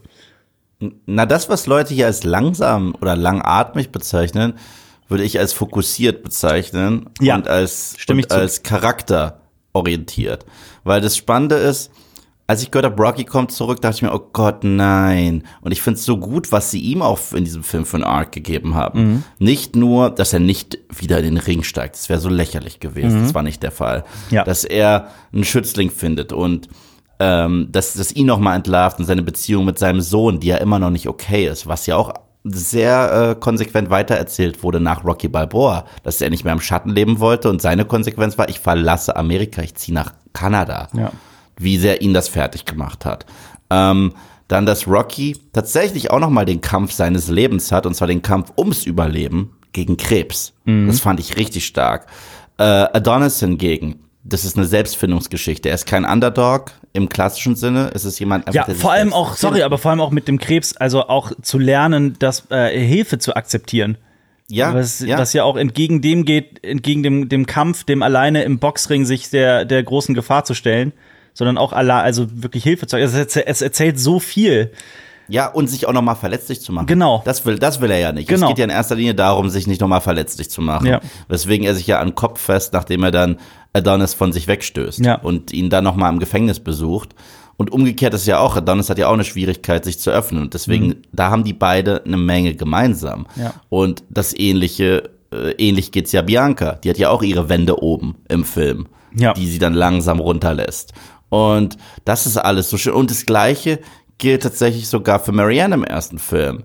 Die äh, direkt, wenn sie mitkriegt, okay, du willst boxen, raus aus meinem Haus. Ra mhm. Raus aus meinem Haus. Ich kann mir das nicht nochmal antun. Mhm. Äh, ich habe deinem Papa teilweise den Hintern abgewischt, weil er das nicht mehr konnte. Und äh, der ist im Ring gestorben. Ich kann mich da jetzt nicht mehr so investieren, um eventuell das Gleiche nochmal mit dir zu erleben. Ja. Sorry, ciao. Und alle vier Figuren haben da einen Arc zur Verwundbarkeit hin am Ende ja. und sind dann eigentlich eine kleine Family. Ja. Und dann gibt's auch eine Absolution für Rocky 4, der ja so albern ist, was ganz krass ist, was mich zu Creed 2 bringt, über den wir ganz kurz reden müssen, weil ich finde, der ist so kriminell unterschätzt. Ich finde, auf Charakterebene ist der teilweise noch besser als Creed 1. Ich glaube, ich muss ihn noch mal sehen. Ich habe den, ich hab den tatsächlich äh, erst einmal gesehen. Okay. Ähm, das ist der also ne, ab, abseits von Creed 3, glaube ich, der einzige Film, den ich jetzt erst einmal gesehen habe in der gesamten Creed-Reihe, äh, in der gesamten Rocky-Reihe. Ähm, erklär, erklär, mir gerne, was, was du so großartig an dem Film findest. Tu es bitte nochmal. Guck diesen Film nochmal. Also erstens fand ich sehr stark, der, das Franchise Creed. Und erst in Creed 2 war Adonis wirklich Front and Center. So richtig Front and Center. Aber hat Rocky nicht vergessen. Das heißt, diese Vater-Sohn-Beziehung ist da. Ähm, ich fand alles, was sie mit ihm und Bianca gemacht haben, war einfach das aus Teil 1 genommen und noch besser erzählt, mhm. wie sie zusammen schwanger werden, dass sie eventuell ein gehörloses Kind zur Welt bringen. Das hat mir das Herz gebrochen. Ja, und dann Fall. ist ihnen etwas gelungen, was ich niemals dachte, als ich gehört habe, Ivan Drago kommt zurück. Mhm. Und das mit seinem Sohn, Victor Drago. Und das ist die Bedrohung, dachte ich, oh, jetzt wird's cheesy. Mhm. Und ihnen ist es gelungen, die ernsten Aspekte, die in der Theorie sehr ernst sind aus Rocky 4, zu nehmen und sie seriös weiterzuerzählen. Weil jetzt wird Rocky damit konfrontiert und äh, dass er Adonis nicht trainieren will, macht er, weil er sich verfundbar macht und weil er nicht nochmal jemanden verlieren will, der ihn so, der ihm so viel bedeutet. Mhm. Das haben die wundervoll gemacht. Und man sieht aber auch gleichzeitig, das haben die sehr geil inszeniert, was für eine Distanz zwischen Rocky und Adonis herrscht in dem Film, weil der Arc von Rocky war nicht zu Ende. Er hat sich mit seinem Sohn nicht ausgequatscht. Es gibt so viele Szenen, wo er zum Telefon greift und wieder auflegt mhm. und so weiter und so fort. Weil Rocky muss sich auch selbst finden, bevor er einfach nur weitermacht mit Adonis. Das geht nicht. Er sieht, dass Adonis mittlerweile eine Familie gründet und was ist denn eigentlich aus seiner Familie geworden? Mhm. Das fand ich, äh, das hat mich getroffen wie eine Wucht.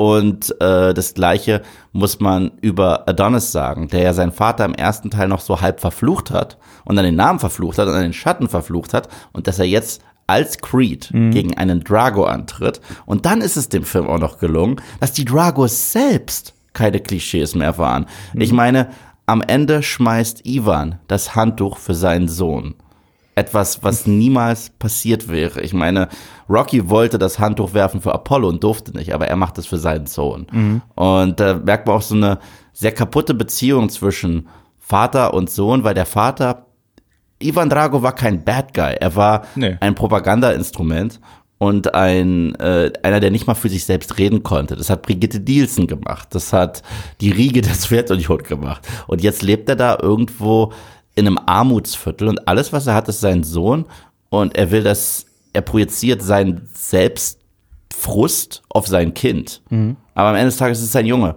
Und das ist auch so schön gemacht. Und wenn ich dann am Ende sehe, wie Rocky mit seinem Sohn wieder vereint wird, das Kind, das die gecastet haben, das sogar aussieht wie Adrian und Rocky das sogar adressiert, meine Tränen fließen und dass dann Adonis bereit ist, das Grab von Apollo zu besuchen mit seiner Frau und der Enkeltochter von Apollo also besser kann man es nicht enden lassen. Ich verspreche dir, Creed 2 noch mal zu gucken. Äh, an dieser Stelle auch ein Gruß an den deutschen Schauspieler Florian Big Nasty Monteanu. Ist ja auch immer wieder äh, erwähnenswert, dass da ein Deutscher diese, ja. diese ikonische Rolle spielt, also beziehungsweise den Sohn der ikonischsten Figur überhaupt. Ähm, ich weiß noch, ich kann mich an, ich bin aus Creed 2 raus und jetzt sind ja auch schon wieder ein paar Jahre vergangen. Es ist erstaunlich, an wie wenig ich mich aus diesem Film erinnern kann.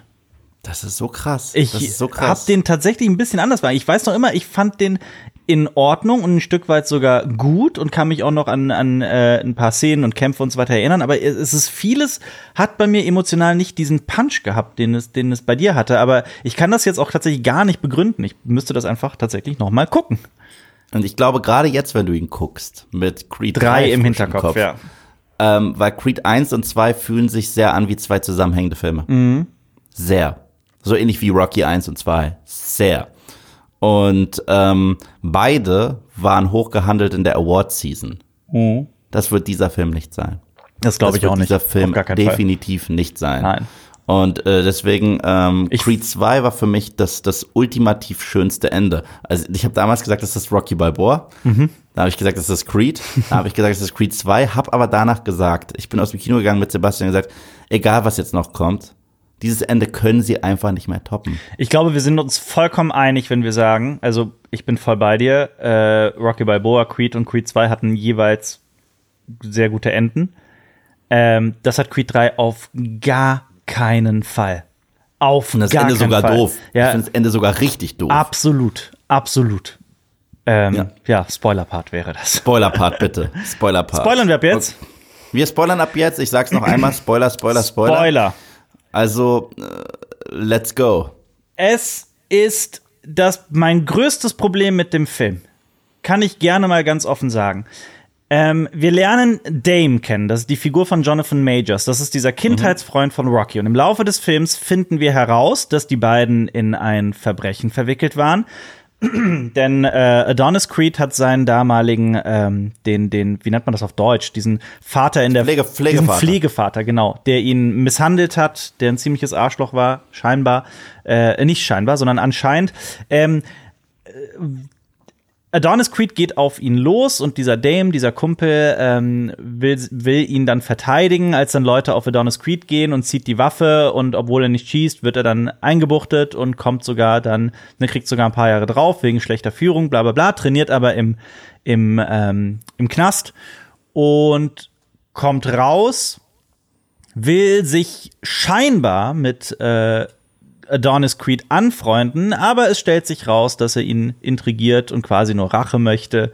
Und am Ende ähm, steigt Adonis Creed nochmal in den Ring gegen Dame, seinen ehemaligen Schützling. Und pass auf, ich hatte einen ganz, ganz, einen, einen sehr krassen Moment im Kino, in meinem, in meinem persönlichen Empfinden. Wenn Dame aus dem Gefängnis rauskommt, umschifft dieser Film so ein paar Klischees. Mhm. Man denkt, Dame möchte jetzt einfach, weil Creed Weltmeister ist und reich ist und die Villa hat, er möchte nur an sein Geld und er möchte einfach nur ihn ausnutzen und äh, sich quasi an Creed hochziehen. Und das umschifft der Film. Anfangs scheint es, dass er das nicht macht. Und ich dachte mir, boah, geil. Ich habe übrigens, Fun Fact, auch mal in einem Resozialisierungsheim Zivi gemacht, Zivildienst und da gearbeitet ein Jahr und dachte mir, boah, geil, erzählt dieser Film jetzt wirklich, dass dieser alte Typ, dieser alte ich sag einfach mal, Ex-Knacki da aus dem Knast kommt, aber ne, sein Herz am rechten Fleck hat. Und Creed hilft ihm jetzt, Boxer zu werden und gibt ihm quasi einen neuen Blick aufs Leben und so weiter. Wird mir dieser Film das geben? Wenn, wenn dieser Film das erzählt hätte, wäre, glaube ich, mein Herz aufgegangen. Stattdessen mm. wird Dame zu dieser falschen Schlange gemacht, der Creeds Familie integriert, ja die Tochter kennenlernt und mit der Frau spricht und so weiter. Ähm, und stellt sich dann als diese Klischeefigur, die dann halt ne sich selber eine Villa kauft und dann äh, äh, keine Ahnung Frauen, Alkohol, Drogen und so weiter alles hat und stellt sich dann gegen seinen ehemaligen Freund. Also ich hätte nicht nur das, nicht nur das. Es gibt den Moment, dass er quasi der Architekt mhm. eines bösen Plans ist. Genau, genau. Indem er dem jungen Drago die Hand brechen lässt. Ja damit er die Chance kriegt. Genau, und wie und lame ist das? Wie lame ist das, aus dieser das.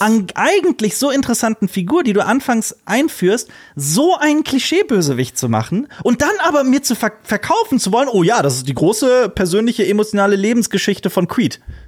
Ist dir ist dann ja eigentlich, ist dir nicht damit eigentlich auch klar, dass damit, ich meine, Jonathan Majors ist einfach wundervoll und arbeitet mit dem Material, das er genau. hat. Ja, tut Aber er. jetzt abgesehen von seiner schauspielerischen Fähigkeit, sondern auf dem Papier, ist dir klar, dass das ein schlechterer Bad Guy ist als Tommy Gunn? ja, durchaus. Also die Figur, das wie sie geschrieben ist, ist einfach eine Katastrophe, ja.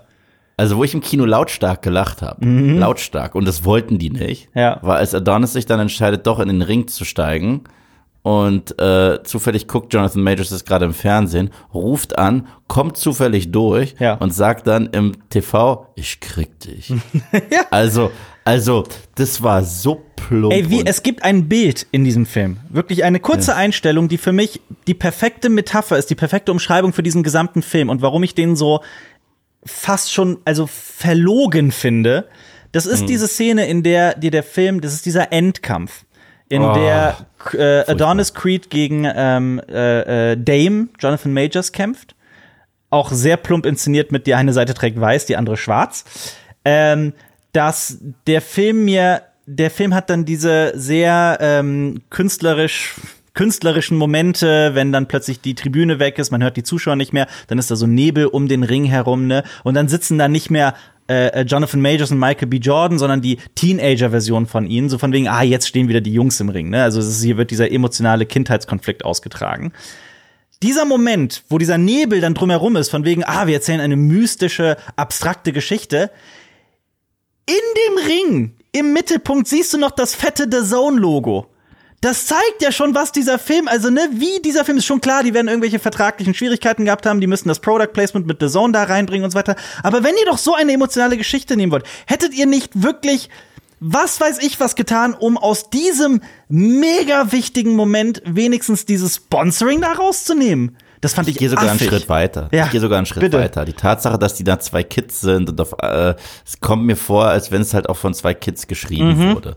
Also es war das so ist plump. Ein, eigentlich sind es zwei plumpe, kindsgebliebene, äh, unreife Kerle. Was ja. Adonis, was Adonis Arc war das nicht mehr zu sein. In 1 und 2. Ja. Weißt du? In 1 und 2 war es ein Selbstfindungstrip. Und wenn er da seine Outbursts hatte, war das ja genau das Ding, das äh, hinter sich zu lassen. Ja. Und zu wachsen als erwachsener Mann. Mhm. Und Adonis in diesem Film ist für mich kein erwachsener Mann. Der ist für mich halb Diva und, und halb, wie du hast meine Ehre beleidigt. Ja. Und ich so, da müsstest du mittlerweile so krass drüber stehen. Ja. Und ähm, was ich cool finde, und ich weiß nicht, ob es beabsichtigt ist, aber ich bin ja selber ein alter Box-Fan, äh, Jonathan Majors, sowohl wie er ausschaut, seine Gestiken, sein Kampfstil, seine Frisur und selbst die schwarzen Shorts. Ich sehe Mike Tyson im Ring. Und das fand ich sehr stark. Und ich denke mir die ganze Zeit, während ich den Film gucke, boah, wenn du jetzt in einem Mike Tyson Biopic gewesen wärst und nicht in diesem Film, ich glaube, ich würde den so viel mehr genießen. Ja. Ich kann darüber gar nichts sagen. Ich bin ja noch nicht mehr, ich bin zwar großer Rocky-Fan, filmisch, aber ich bin ja überhaupt kein Box-Fan. Also über, über die Technik der Kämpfer und so weiter im Film, das ist so eine ganze, noch mal so eine Ebene des Films, über die ich gar nicht sprechen kann. Aber ich fand's auch Deswegen- irgendwie, ich fand's auch irgendwie lustig, dass in diesem neunten Film in dieser Reihe immer noch dann so Sprüche fallen wie, es geht hier nicht um Kraft, sondern Konzentration, Timing und Kontrolle. Also wie oberflächlich der Film auch, was das Boxen angeht, bleibt. Wo selbst so ein Absolut. erster Rocky ja schon cleverer ist und ein bisschen tiefer in der Materie steckt. Rocky 4 ist da besser. Ja, absolut. Rocky 4 ist da besser, wenn du die einfach die Montagen siehst, ohne dass darüber geredet wirst, wird, was er alles macht. Ja. Ähm, nee, ich habe Rocky mit, ähm, also mein, mein Großvater ähm, hat geboxt.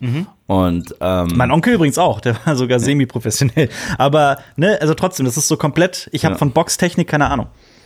Und ähm, früher wurden wir wach gemacht für alle krassen Kämpfe. So, also jetzt müssen wir halt gucken. Und ähm, Mike Tyson, äh, du weißt, dass tatsächlich ähm, Rocky Balboa lebt ja von dieser Idee, dass es diese Computersimulation gab, äh, ob Rocky Balboa gegen, wie hieß der nochmal? Ja, In- dieser amtierende Weltmeister. äh, oh Gott, äh, Mason, Mason, Mason Ah, Dixon? Mason Dixon, ja, Mason Dixon. Mason the Lion Dixon. Ja, Mason Dixon.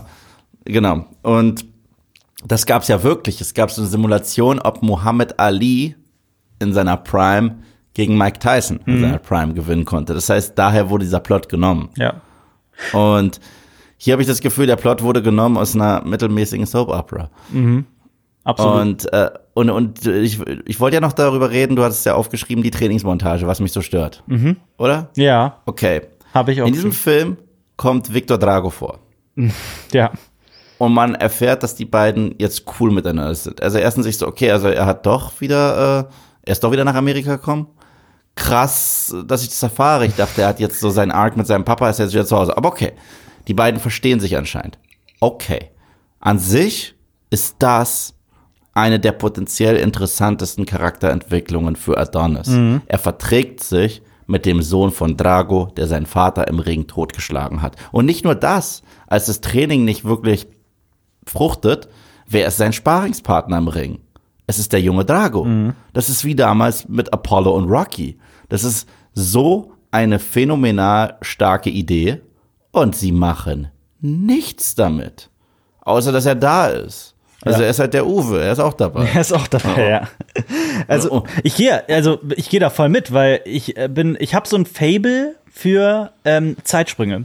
Prinzipiell liebe ich in vielen Fällen Zeitsprünge.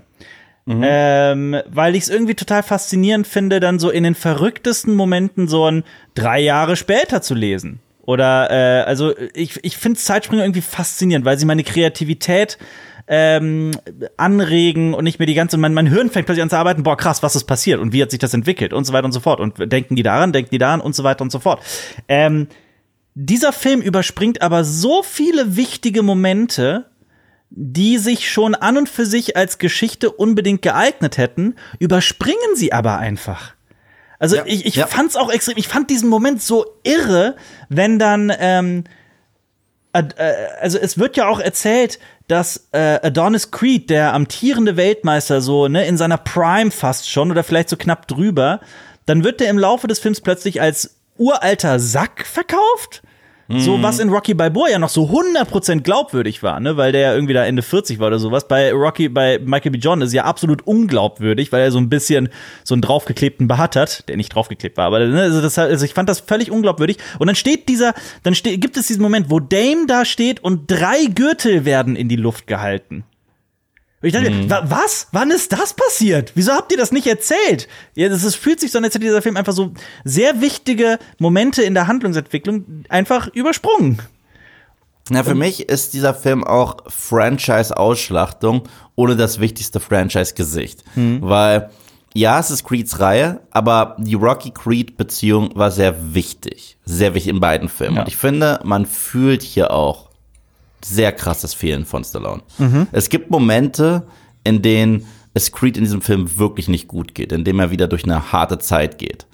Und ich kann mir halt nicht vorstellen, dass da nicht. Es gab so viele Momente, wo ich dachte, jetzt würde eigentlich Rocky kommen und ihm die Hand auf die Schulter legen. Fuck, lass ihn ihn anrufen und Stallone nicht mal zeigen. Oder lass ihn einen Brief lesen, den er ihm geschrieben hat. Und das noch mit seinem kaputten Englisch. Weil es irgendwas. Ja. Es fehlt. Es fehlt. Es war sein moralischer Anker. Mhm. Und ja, ich finde es auch cool, sich von ihm zu emanzipieren, ist auch wichtig. Aber es ergibt für mich keinen Sinn, einfach zu sagen, ja, Rocky ist jetzt in Kanada ja. und der zeigt jetzt den Stinkefinger und egal, was mit dir ist, das juckt mir. Er wird so demonstrativ tot ignoriert. So wie ja, äh, im wahren Leben. Ja, so wie ja, aber so wie Episode also um den Star Wars Vergleich zu ziehen, so wie Episode 9 die ganze Zeit auf Episode 8 antwortet auf so einer seltsamen Metaebene und Episode 8 auf Episode 7. Also ja. so, als wären diese Filme irgendwie im Clinch miteinander. Und das, das hat das Gefühl hatte ich auch bei Creed 3 im Vergleich zu äh, Creed 1 und 2. Ja, ja oder, oder besserer Vergleich Alien 3. Mhm. du hast zwei Filme, die super aufeinander aufbauen und dann kommt ja. der dritte und sagt, pff, nee, ja. Nee. Und äh, das hat mich halt äh, wirklich geärgert und ich habe auch das Gefühl, dass der junge Drago nur mitspielt, weil ein Drago-Spin-Off doch geplant ist. Mhm. Und das will ich auch nicht sehen. Das, das juckt mich. Also es könnte mich nicht weniger jucken. Und dafür, dass du auch erzählt hast, die, die Story könnte so spannend sein. Ja, du hast davor, als du Star Wars Episode 9 beschrieben hast, hast du gesagt, es ist ein Medley mhm. aus den Greatest Hits, nur nicht so great performed. Ja. Obwohl das mit den nur nicht so great performt, habe ich jetzt einfach mal hinzugefügt, aber ich gehe davon aus, ja, dass natürlich, das auch ja. bald. So, äh, das geht mir hier ähnlich mit dem Film. Ja. Weil der Film fängt an als Rocky 2. Eigentlich fängt er an als Rocky 2. Mhm. Nachdem äh, Jonathan, Jonathan Majors kommt, ist er auf einmal Rocky 3. Ja. Weil da hast du diesen Star, der eigentlich das nicht mehr muss und den neuen Underdog mhm. und bla bla bla, ist Rocky 3. Dann hast du Rocky 3 gehst du so weit, dass Mary Ann stirbt. Das ist der Mickey-Tod-Moment. Vergiss nicht, auch und Rocky 5 ist auch drin. Ja, da komme ich jetzt so, gleich. Ja. ja, also bin auch nicht durch. Ja, ja. Also, äh, also, also der, der Mary Ann Tod ist der Mickey Tod. Ja.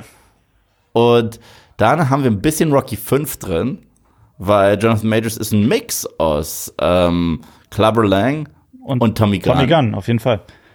Absolut.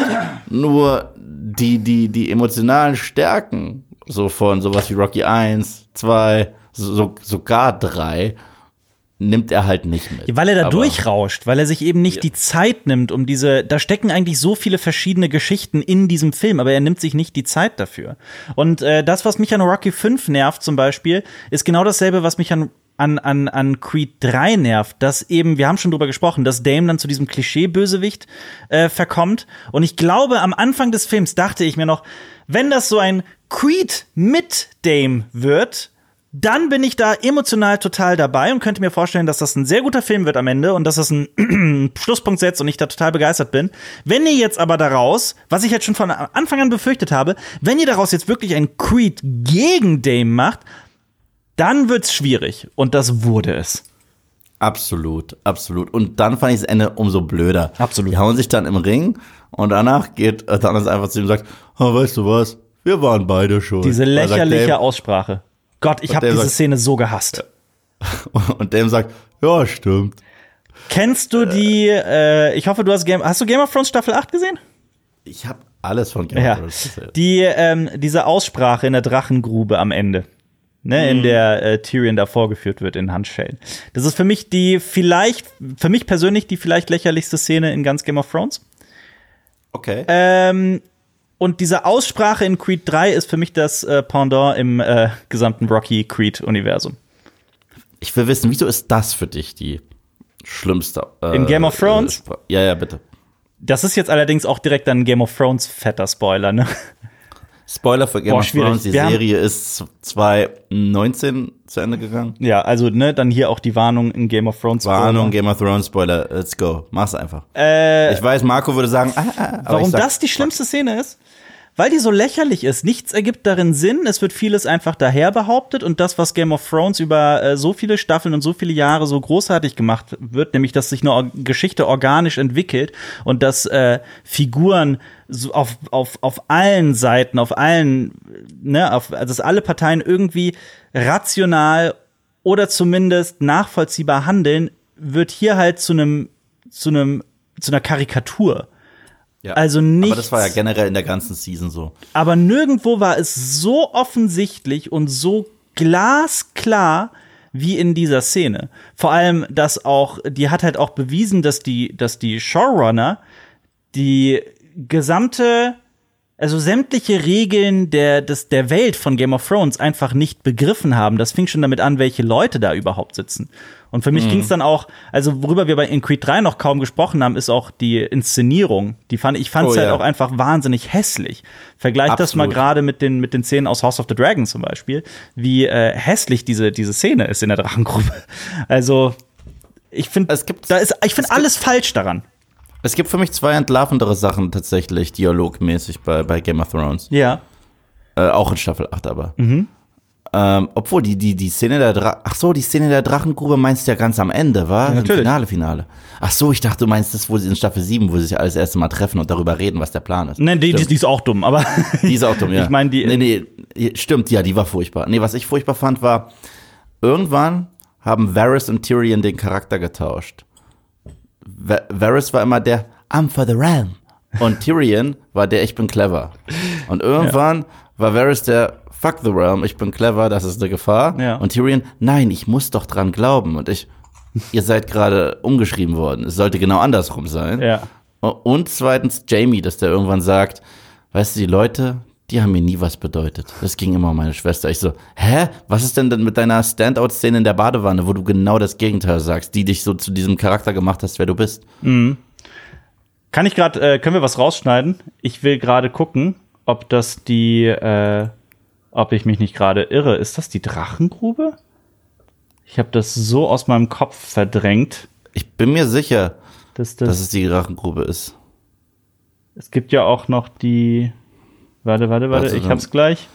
Da muss ich kurz was aufschreiben. Nur gerade. Stock. Wir hatten anfangs übrigens. Ja, ist die Drachengrube. Ja, ja, ist die Okay. Drachengrube. Dann lassen wir alles drin. Ja. Dann lassen wir alles drin. Auch den Teil? Auch den Teil. Ja. Man muss aber vorsichtig sein. Aber ja. Ja, nee, aber ja, hast recht. Egal, Game of Thrones hat es halt auch geschafft, alles. Egal, House of the Dragon ist gut. Ähm, aber ich finde die Inszenierung in Creed 3 auch nicht gut. Nee. Die Kämpfe nicht gut. Ich finde, die Kämpfe haben sich zu viel Guy Ritchies Sherlock Holmes angeguckt. Ja. Und, und, zwar diese Slow-Mos und da ist deine Schwachstelle. Das war mir schon so drüber, muss ich sagen. Und ich fand das am Ende, als die sich wortwörtlich gegen die Zellen einer Knastzelle, also gegen die Stangen davon boxen. Ich fand das albern. Ja. Und ich fand es alberner als Rocky 4, weil Rocky 4 weiß irgendwie, dass es albern ist. Ja, es zelebriert seine Albernheit, Rocky 4. Dieser Film nicht. Ja, und vor sowas habe ich Respekt. Ich Auf stehe auf guten Trash. Ja. So, also, aber, aber das ist so. Und das ist halt Das ja- hervorragend inszenierter Trash, ne? Also der ist, Rocky 4 ist für mich wirklich die Creme de la Creme eines, eines irgendwie trashigen, bescheuerten Films. Absolut, absolut. Und ich würde noch mal gerne über Amara sprechen, Mhm. weil ich fand ihren Arc auch so komisch, dass sie in der Schule andere Kids schlägt und wie dann damit umgegangen wird. Ja. Ja, ja, also äh, im Endeffekt fand ich das eigentlich, äh, ähm, ich glaube, die Idee, ich finde die Idee dahinter clever, dass du eben das, was äh, Adonis Creed eigentlich selber lernen muss, ähm, dass er das eigentlich als Vater seiner Tochter beibringen muss, ihr aber etwas beibringt, was er selber noch gar nicht gelernt hat. Also so diesen Gedanken fand ich irgendwie, ich, ich fand, das hatte Potenzial. Wie es dann am Ende, und da sind wir wieder bei der Aussprache, wie es dann am Ende aber, also diese Aussprache ignoriert ja so viele Konflikte in diesem Film. Das, das lässt ja so vieles aus, worüber eigentlich hätte gesprochen werden müssen, dass es sich eben dann konstruiert anfühlt. So von wegen, ja, die, klar, der, ne, wer auch immer den Film geschrieben hat, will da gerade so einfach einen Deckel draufsetzen. Absolut, absolut. Also das Gespräch am Ende mit Damien und äh, Adonis macht den Rest des Films eigentlich obsolet. So nach. Motto, warte, ihr, ihr hättet direkt sagen können, okay, wir sind beide schuld und mögen uns trotzdem. Ja. Was war dann das Ganze drumherum? Was war das? Ja, genau. Wieso war das? Ja. So, und das, ist- das ist etwas, was ich so noch nie in anderen Rocky-Filmen gesehen habe, auch nicht in anderen Creed-Filmen.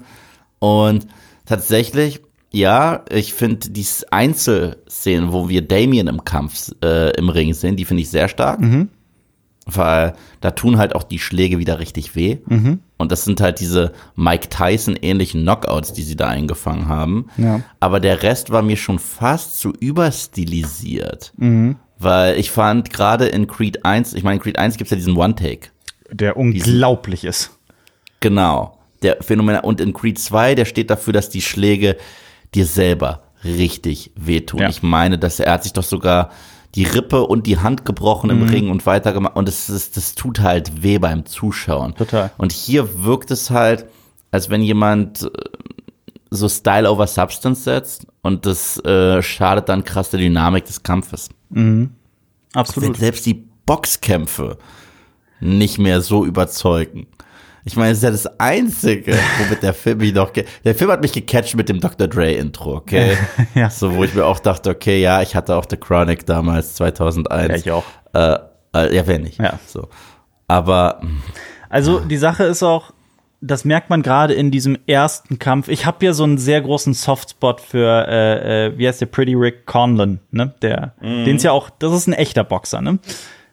Äh, von dem ich immer dachte, er hat so dieses gewisse Etwas, das, was Jonathan Majors halt so in, äh, in Fülle hat, einfach so vor eine Kamera zu treten und einfach direkt so eine Präsenz zu haben und man will die Augen nicht nehmen. Für mich hatte das auch dieser Condon.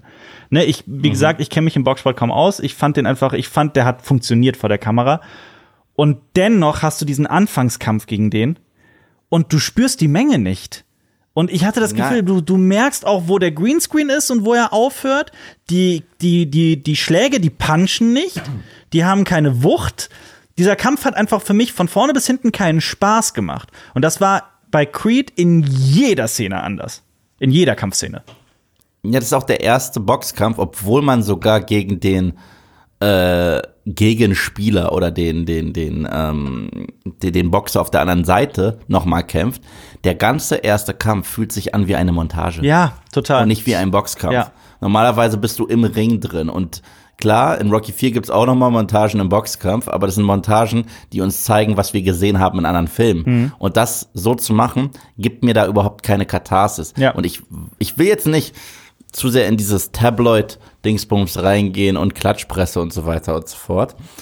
Aber ich hatte an vielen, vielen Momenten in dem Film das Gefühl, dass sehr viel, was wir da sehen, ein Ego-Stroke ist für Michael B. Jordan.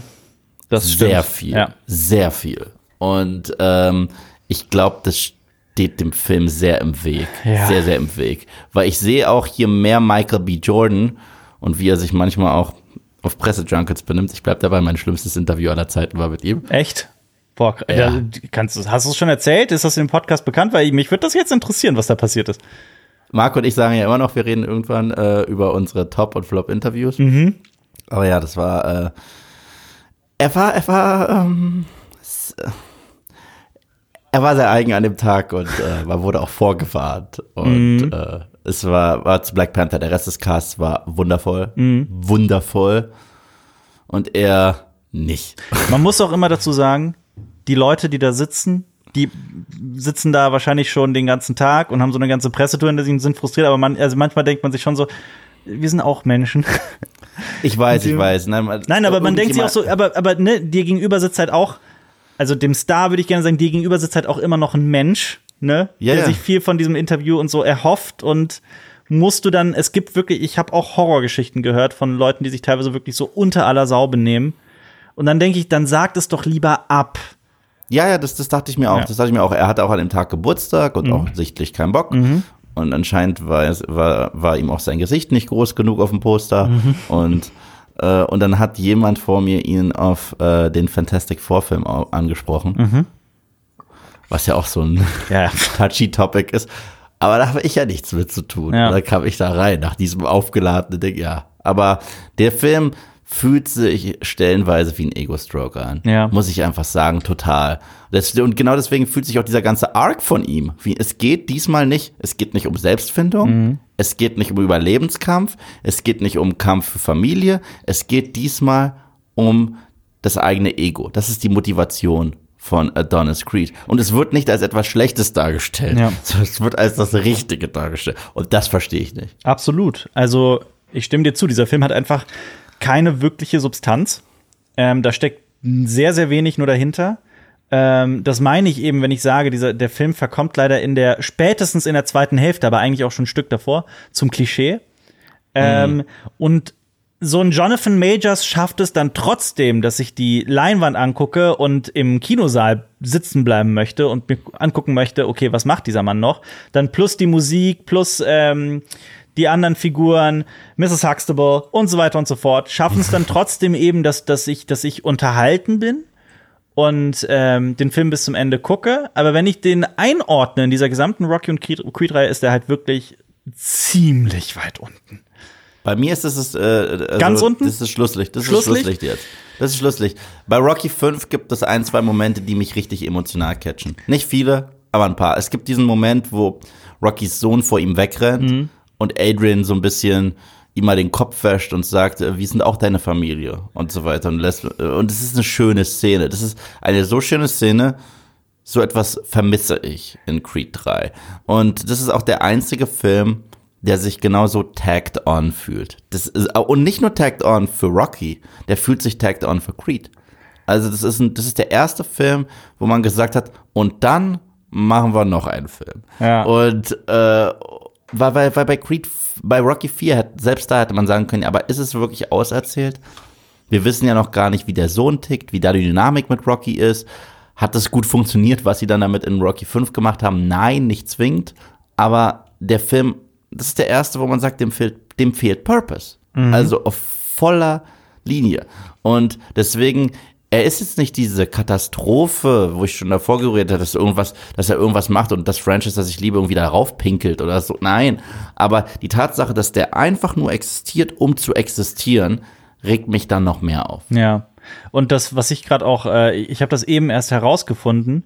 Der Film wurde, ich habe mich ja gefragt, wer, der, wer den Film geschrieben hat, nämlich ein gewisser Zach Balin, der unter anderem auch bald äh, Gran Turismo macht, glaube ich, wenn ich das hier richtig sehe, und der auch King Richard geschrieben hat.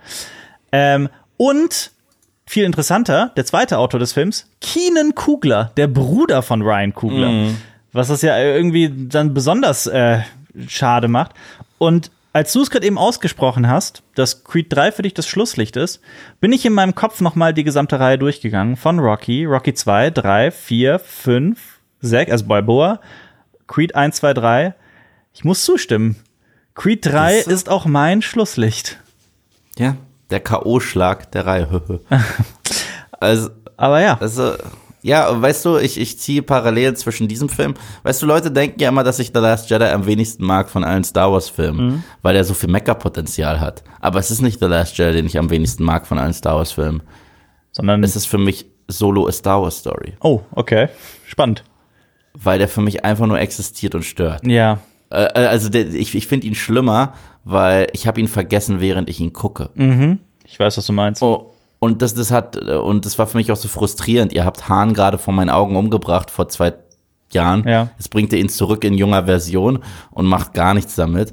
Und das hat sich wirklich, das hat, war der, das ist der richtigste, das ist so, das ist ein Franchise-Film. Solo A Star Wars Story ist ein reiner Franchise. Der existiert, um zu existieren und um diesen Markennamen nochmal so richtig schön auszubringen. Und, Und deswegen war ich auch froh, dass das kein Erfolg war. und Creed 3 ist Und- auch ein Franchise-Film. Definitiv. Genau, und ja. Creed 3 sehe ich ganz genauso. Ganz genauso. Es ist, das ist der Solo A Star Wars Story des äh, Rocky-Universums. Das stimmt. Kann ich leider nur unterschreiben. Und es ist ein bitteres Urteil. Aber ja, ich weiß, was du meinst. Dem Film, ne, obwohl er vielleicht für zwei Stunden oder wie lang au- auch immer sein mag, unterhält ähm, und dich irgendwie von Szene zu Szene führt und du dann dieser Zeit auch nicht unbedingt, vielleicht nicht hinterher weinst oder sowas.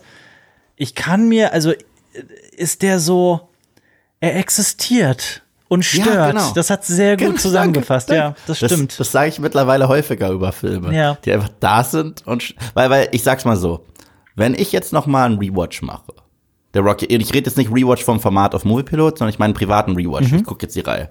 Das ist der Film, den ich nie wieder gucken werde. Ich werde den nie wieder gucken. Ja. Das weiß ich jetzt schon, weil weil ähm, ich habe Rockys Geschichte, die endet wundervoll. Ich habe Adonis Geschichte, die endet wundervoll. Dann habe ich einfach das. Ja. Und und äh, und den, den der wird bei mir zu Hause nicht im Blu-ray-Regal stehen. Ich habe alle auf Blu-ray, alle. Mhm. Und ich guck die so einmal im Jahr, die komplette Reihe. So in über ein paar Tage verteilt natürlich. Mhm. Ja. Aber äh, ist ein bisschen viel. Ja, sonst wird's viel. Äh, aber, aber der wird keinen Platz bei mir finden, weder im Herzen noch im Blu-ray-Schrank. Mhm. Und einfach nur, weil er so verflucht generisch ist. Ah, es tut so weh. Es tut so weh. Ich, ich würde da auch meine Unterschrift drunter setzen. mit dem Aber. komm her, es ist okay, komm her, ich geb dir eine Umarmung. Nein, ich, es ist okay. ich, ich sehe schon noch den, den Willen der, der Leute hinter diesem Film, etwas Berührendes zu erzählen. Ich, ich, Geld zu machen. auch, ja, aber nein, ich, das meine ich noch nicht mal. Also ich, ich spüre schon, dass da, dass da versucht wurde, eine emotionale Geschichte zu sein, weil eben gerade am Anfang des Films dieses Potenzial da ist. Ich klammer mich an diesen, an diesen Strohhalm fest. Aber ja, der Film fällt leider dann völlig auseinander in jeglicher Hinsicht, zumindest inhaltlich, ja. Ich würde dich jetzt so gerne in den Arm nehmen und sagen, und sagen, es ist okay. Vielleicht, es ist okay. Vielleicht brauche ich, vielleicht drauf. brauche ich noch, noch einen Rewatch dieses dritten Teils, um genauso abgefuckt zu sein wie du. Nur habe ich halt, das ist das Schlimme daran, relativ wenig Interesse an einem Rewatch. Siehst du? Ja, ja. Ich auch. Und das ist Äh, halt bei deswegen- allen anderen Filmen ist das anders. Außer Gib dir auf jeden Creed Fall 2 nochmal bei. Creed 2. Ja. Creed 2 solltest du definitiv noch mal gucken. Und ich glaube, ich glaube, Mhm. da bin ich mir ziemlich sicher. Ab und zu schreiben wir uns ja hier und da ein paar Nachrichten Mhm. bei WhatsApp. Und jetzt ziemlich sicher, wenn du Creed 2 geguckt hast, Ja. werde ich entweder eine Audionachricht oder eine Schriftnachricht von dir kriegen, wo du sagst, oh Yves, ja, jetzt seh's, jetzt seh's, jetzt ist es einfach noch schlimmer. Ja. So, weil, weil, weil, weil für mich war Creed 2 diese absolute Wucht Mhm. und äh, das ist für mich, ja, ich glaube, wir haben noch einen letzten Punkt auf der Liste, weil Mhm. es sei denn, gibt's noch irgendwas Spezielles, was du noch heraus. Ich meine, wir haben selbst über die Beziehung zu Bianca geredet. Ich finde die, die ist halt auch nur da Ja, in dem Film. absolut. Genau. Ich fand die Idee stark, dass sie jetzt Songs für andere schreibt, die die singen und sie kann es nicht, weil sie immer mehr ihr Gehör verliert. Das ist aber auch. Ja, die hat keine Herausforderung. Das wird nur so als, als, als, äh, als so Fußnote wird's in den Film gepackt.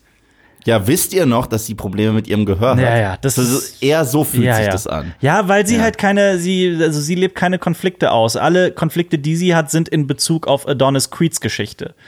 Das ist, Und selbst da. sie hat, das ist da keine Storyline, was, was sie hat. Und, und, und das Problem ist ja, das Problem ist, bei Adrian war es ja dann meistens, es waren aber dann zumindest krasse Konflikte, die ihr Ehemann hat, dass man versteht, dass da die ganze Familie mit Mhm. Ja. drin steckt. Aber wenn der Konflikt von ihrem Ehemann ist, ja, mein Mann benimmt sich wie ein Zwölfjähriger, Mhm. So, ja, du kannst auch immer noch die Scheidung einreichen. Kannst du. Weil ihr beide wirkt überhaupt nicht glücklich in dem Film. Muss ich auch noch mal sagen. Die wirken, das ist das erste Mal, was ich sage. Ich fand die so super süß in Teil 2. Mhm. Meine Güte, auch die Szene, wie die rausfinden, dass sie schwanger sind. Weißt du? Wo, wo, wo es ja die, die Mom direkt checkt Ja. Mhm. und eigentlich trinken die gerade einen Wein und sie spuckt den direkt aus. Ja. So, äh, Stimmt, nee, das ist ein sehr süßer weg. Aber wenn, äh, das ist ein sehr süßer Moment. Aber wenn äh, Adrian, also Adrian ist für mich auch so eine spannende Figur, weil für mich ist das so ein bisschen so das Bild der perfekten Liebe, zumindest so wie ein Sylvester Stallone sie Mhm. versteht. Und das finde ich so einfach so herzerwärmend. Ich finde diese Beziehung zwischen Rocky und Adrian einfach nur herzerwärmend. Ich- Mit dem, ich, es gibt diese eine Szene in Rocky 1, die bei mir Mhm. jedes Mal so ein bisschen kribbeln ähm, An der Tür. an der Tür, genau. Das ist ein Ich. Moment, ich meine, der Film ist von 1976 und ich mache mich trotzdem überall stark für diesen Film. Ich glaube, wer den Film heute zum ersten Mal sieht, findet diese Szene befremdlich, weil äh, Rocky Adrian daran hindert, seine Wohnung zu verlassen. Jetzt nicht mit krasser Gewalt oder sowas, sondern er hält quasi die Hände so vor die Tür, obwohl sie eigentlich gehen möchte. Ich glaube, ne, nach heutigen Sehgewohnheiten, aber ich will da jetzt gar kein Fass draus machen. Das ist eigentlich Ja. an und für sich, glaube ich, eine sehr süße Szene. Ist sie auch. Ja. Weil, weil also in dem Beispiel ist halt auch was anderes, weil in dem Beispiel sieht er ja etwas in, äh, in ihr, was sie sich nicht traut, selbst in sich zu sehen, weil sie hat ja tatsächlich ein Mann, der sie immer runterbuttert und das ist ihr Bruder. Ja, genau. So. Und, und, aber das ist halt zum Beispiel das Ding, weißt du, in der Rocky-Reihe, du hast Rock, äh, allein im ersten Rocky-Film, okay? Du hast Rocky, du hast Apollo, du hast Mickey, du hast Adrian und du hast Paulie. Das sind fünf Figuren. Und jede dieser fünf Figuren wird echt stark beleuchtet und die werden Ja. halt auch krass weitererzählt. Ja. Und jetzt in der eigenen Creed-Bubble hast du Adonis, du hast Bianca, du hast Marianne und du hast den jungen Drago. Victor also, Drago, ja. Das, das sind jetzt so, okay, was hat diese Figuren so weiterentwickelt in diesem Film? Ja. Äh, Und, und wieso ist Drago überhaupt noch da, Ja. habe ich mich gefragt. Weil als Apollo zurückkam in Rocky 3, war das Eye of the Tiger Baby. Mhm. Und war das, äh, war das, das war Son Goku Vegeta für alle Anime-Fans da draußen, die jetzt zus zusammenkämpfen. Und hier ist es, ja, ist halt Uwe. Ist auch dabei. Ja. genau. Na, dann habe ich, habe ich eine letzte Sache noch. Ja. Weil ich glaube, wir sind relativ fertig. Ich, ich, ich spüre auch dein, de, de, de, deine Melancholie ein. Ja, es ist eher. Ja, es ist Melancholie, ja. Es tut mir leid, ich wollte Es ist diese verletzte. Rocky-Liebe zu der. Zu Ja, der ich weiß. Ja. Weißt du, ich bin mittlerweile auch an dem Punkt angekommen, ich fühle mich sehr häufig, ähm, du und ich, wir haben beide eine unsterbliche Liebe für The Dark Knight. Ne? Hm, ja, die ist sehr stark, ja. Und einer der besten Sätze des Films kommt von Harvey Dent. You either die a hero or you live long enough to see yourself become the villain. Ja. So betrachte ich alle meine Lieblingsfranchises. alle. Ja. Du hättest mich mal erleben sollen, als ähm, Indiana Jones 4 im Kino lief. Und ich bin großer Indiana Jones-Fan auch. Ähm, und wie ich Das gibt nur drei. Ja, ja. Und wie ich rauskam nach dem vierten Teil und ich jedes Mal, und ich, es ist dieser Satz, der immer wieder kommt, ach, Indiana Jones 4 an und für sich war gar kein so schlechter Film. Dieser Satz, der immer wieder kommt, der mich jedes Mal, der mir die Zehennägel so aufrollen lässt. Und weißt du was? Ja. Ich sage jetzt was Kontroverses. Mhm. Ich fürchte, nach Indiana Jones 5 werden wir zurückblicken auf Teil 4 und sagen, so scheiße war der gar nicht. Ich bin gespannt. Ich werde den Ich Film äh, gucken mit ganz neutralem Hirn. Ich will den nicht vorverurteilen. Ich behalte deine Worte im Hinterkopf. Ich traue mich da nicht mehr irgendwelche Voraussagen zu machen, weil ich habe auch nicht erwartet, dass Creed so gut wird, der erste. Stimmt, aber ich habe jetzt einfach äh, Creed, aber weißt du, Creed war die Ausnahme. weißt du, in der Regel von Enttäuschungen. Und jetzt ist Creed hat sich der Regel angepasst. Ja, mit dem dritten Oder das, das ist das ist halt das Traurige, weil ähm, ich sehe es ähnlich wie als Die Hard 4 rauskam. Mhm. Ja, das war der erste PG-13 Die Hard und den haben die meisten gehasst. Ich fand Die Hard 4 immer okay. Ich fand den nie wirklich furchtbar. Ich fand den okay.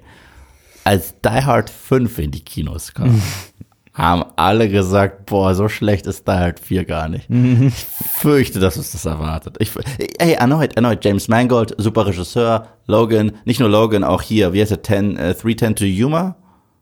Dieser mit äh, Christian Bale und Russell Crowe ist auch von ihm, dieser Western. Ist das der von Mangold? Ich weiß es nicht. Ja, Es der ist auch von, und auch Ford wie äh, Ferrari und, ähm, Ja, der ist von Mangold, ja. ähm, und auch Walk the Line, das sind alles Wahnsinnsfilme. Unbedingt. Aber Indiana Jones ist was anderes und der Trailer hat für mich nichts gemacht. Nichts. Ich bin gespannt. Ich mag auch Phoebe Waller-Bridge extrem gerne. Ähm, ich bin gespannt. Ja. Dann eine, der letzte Punkt auf meiner Liste, weil danach sind wir dann auch durch. Ja. Zukunft der Reihe. Oh. Denn äh, wie wir wissen, wie wir wissen, ist es ja noch nicht vorbei. Also ich weiß nicht, ob ein weiterer Creed-Film in Planung ist. Also es wird schon gemunkelt, je nachdem, wie der Film ankommt und so weiter und so fort. Könnte man ja ja noch was machen.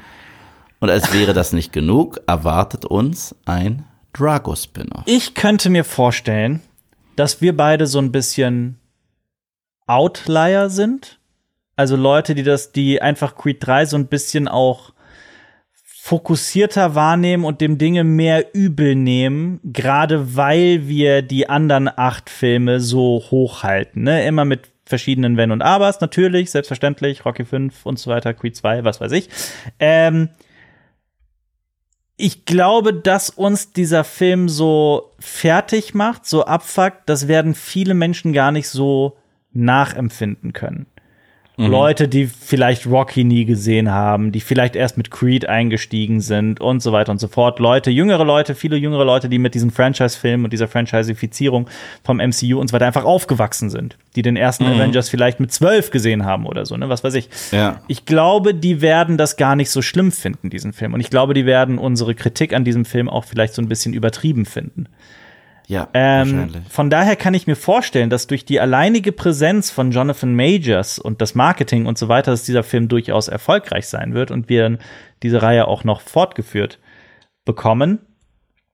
Ähm, meine Zukunft wird allerdings so aussehen, dass ich äh, Creed mehr und mehr in den Himmel loben werde und Creed 3 wahrscheinlich nie wieder sehen wird- werde. Ich muss ganz ehrlich sein. Also ich glaube, mir ist da die Zeit zu schade, um diesem Film noch mal eine Chance zu geben. Also ich bin gespannt auf Gegenargumente, vor allem äh, vielleicht auch auf Reaktionen auf diesen Podcast und so weiter. Leute, die mir sagen, nee, bedenkt das nochmal, bedenkt das nochmal oder ich sehe das so und so, dann, ne, ich bin bereit, auch meine Meinung dazu zu ändern. Ähm, die Motivation ist aber nicht sehr hoch, diesen Film nochmal zu gucken. Ich habe hier eine Liste Ja. an Dingen, die tatsächlich noch geplant sind. Was davon gemacht wird, Ja. das weiß niemand. Aber okay. Einmal tatsächlich ein bisher unbetitelter siebter Rocky-Film. What? Yep. Davon also habe ich noch nie halt- was gehört. Doch, doch, doch, da ist ja. Ähm, Ist Stallone beteiligt? Stall- ja. Das Ding ist, äh, es hatte sogar grünes Licht, dann gab es das Falling Out mit, äh, ist es, ist Irvin Winkler, äh, der Produzent? ja. Ich, aber auf jeden Fall sagte er, dass wenn diese Produzenten raus sind, Ja. sollte das sein, würde er immer noch an diesem Film festhalten. Ja, das ist natürlich ein sehr großes Fragezeichen, ob es dazu je kommen wird. Ich denke nicht. Ich denke nie, dass ein Rocky 7 grünes Licht kriegen wird. Ich denke, dafür ist auch viel zu viel äh, böses Blut in der Kamera äh, geflossen. Aber der Wunsch ist da. Habe ich das richtig im Kopf, dass Sylvester Stallone mal so ein, äh, ein Foto von dem Drehbuch und so weiter gepostet hatte? Oder ist das, Genau. war das was anderes? Ne, das war Rocky 7. Hm.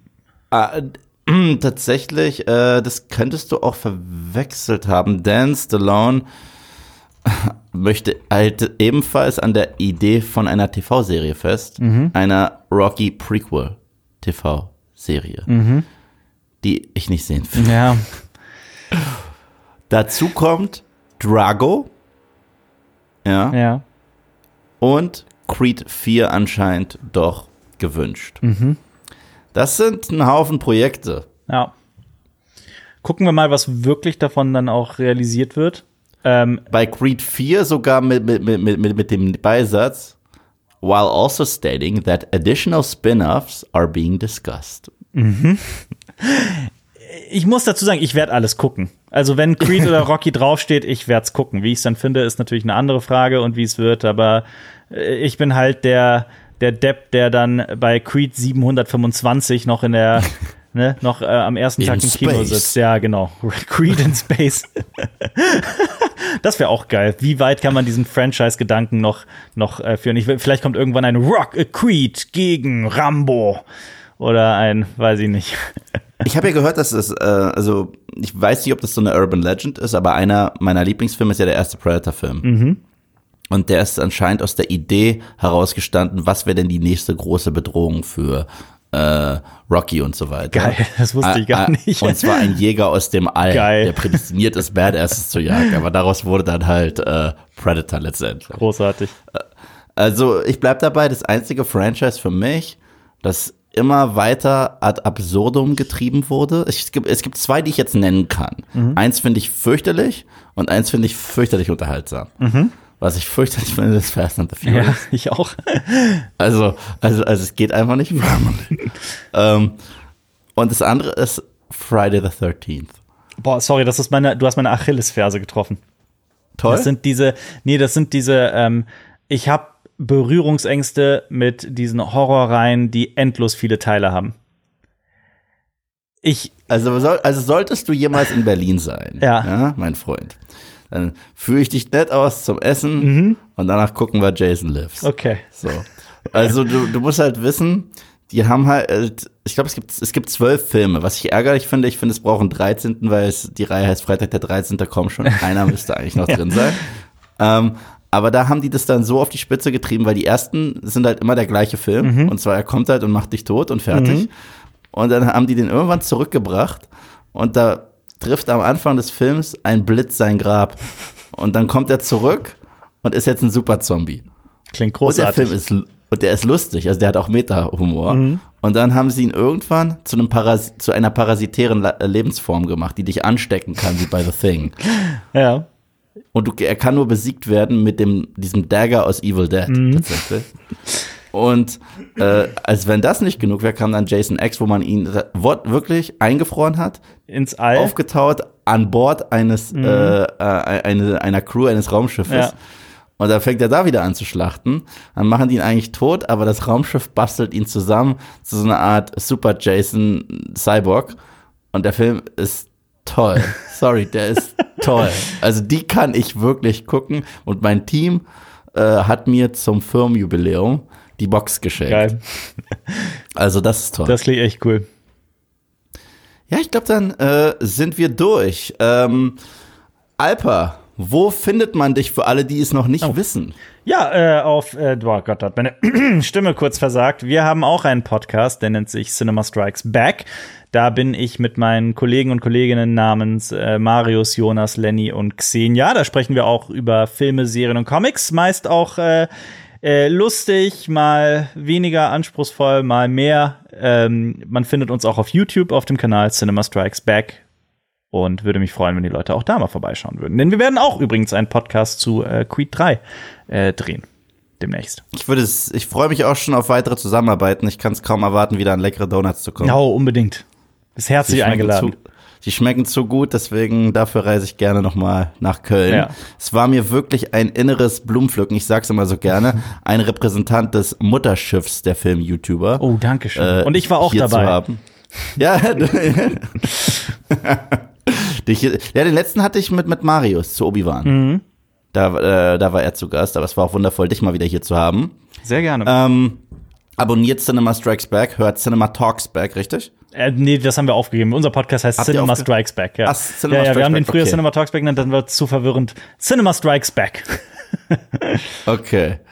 Ähm, ich glaube, ich, ich verabschiede mich mit den äh, legendären Worten von Ivan Drago. He dies, he dies. I must break you.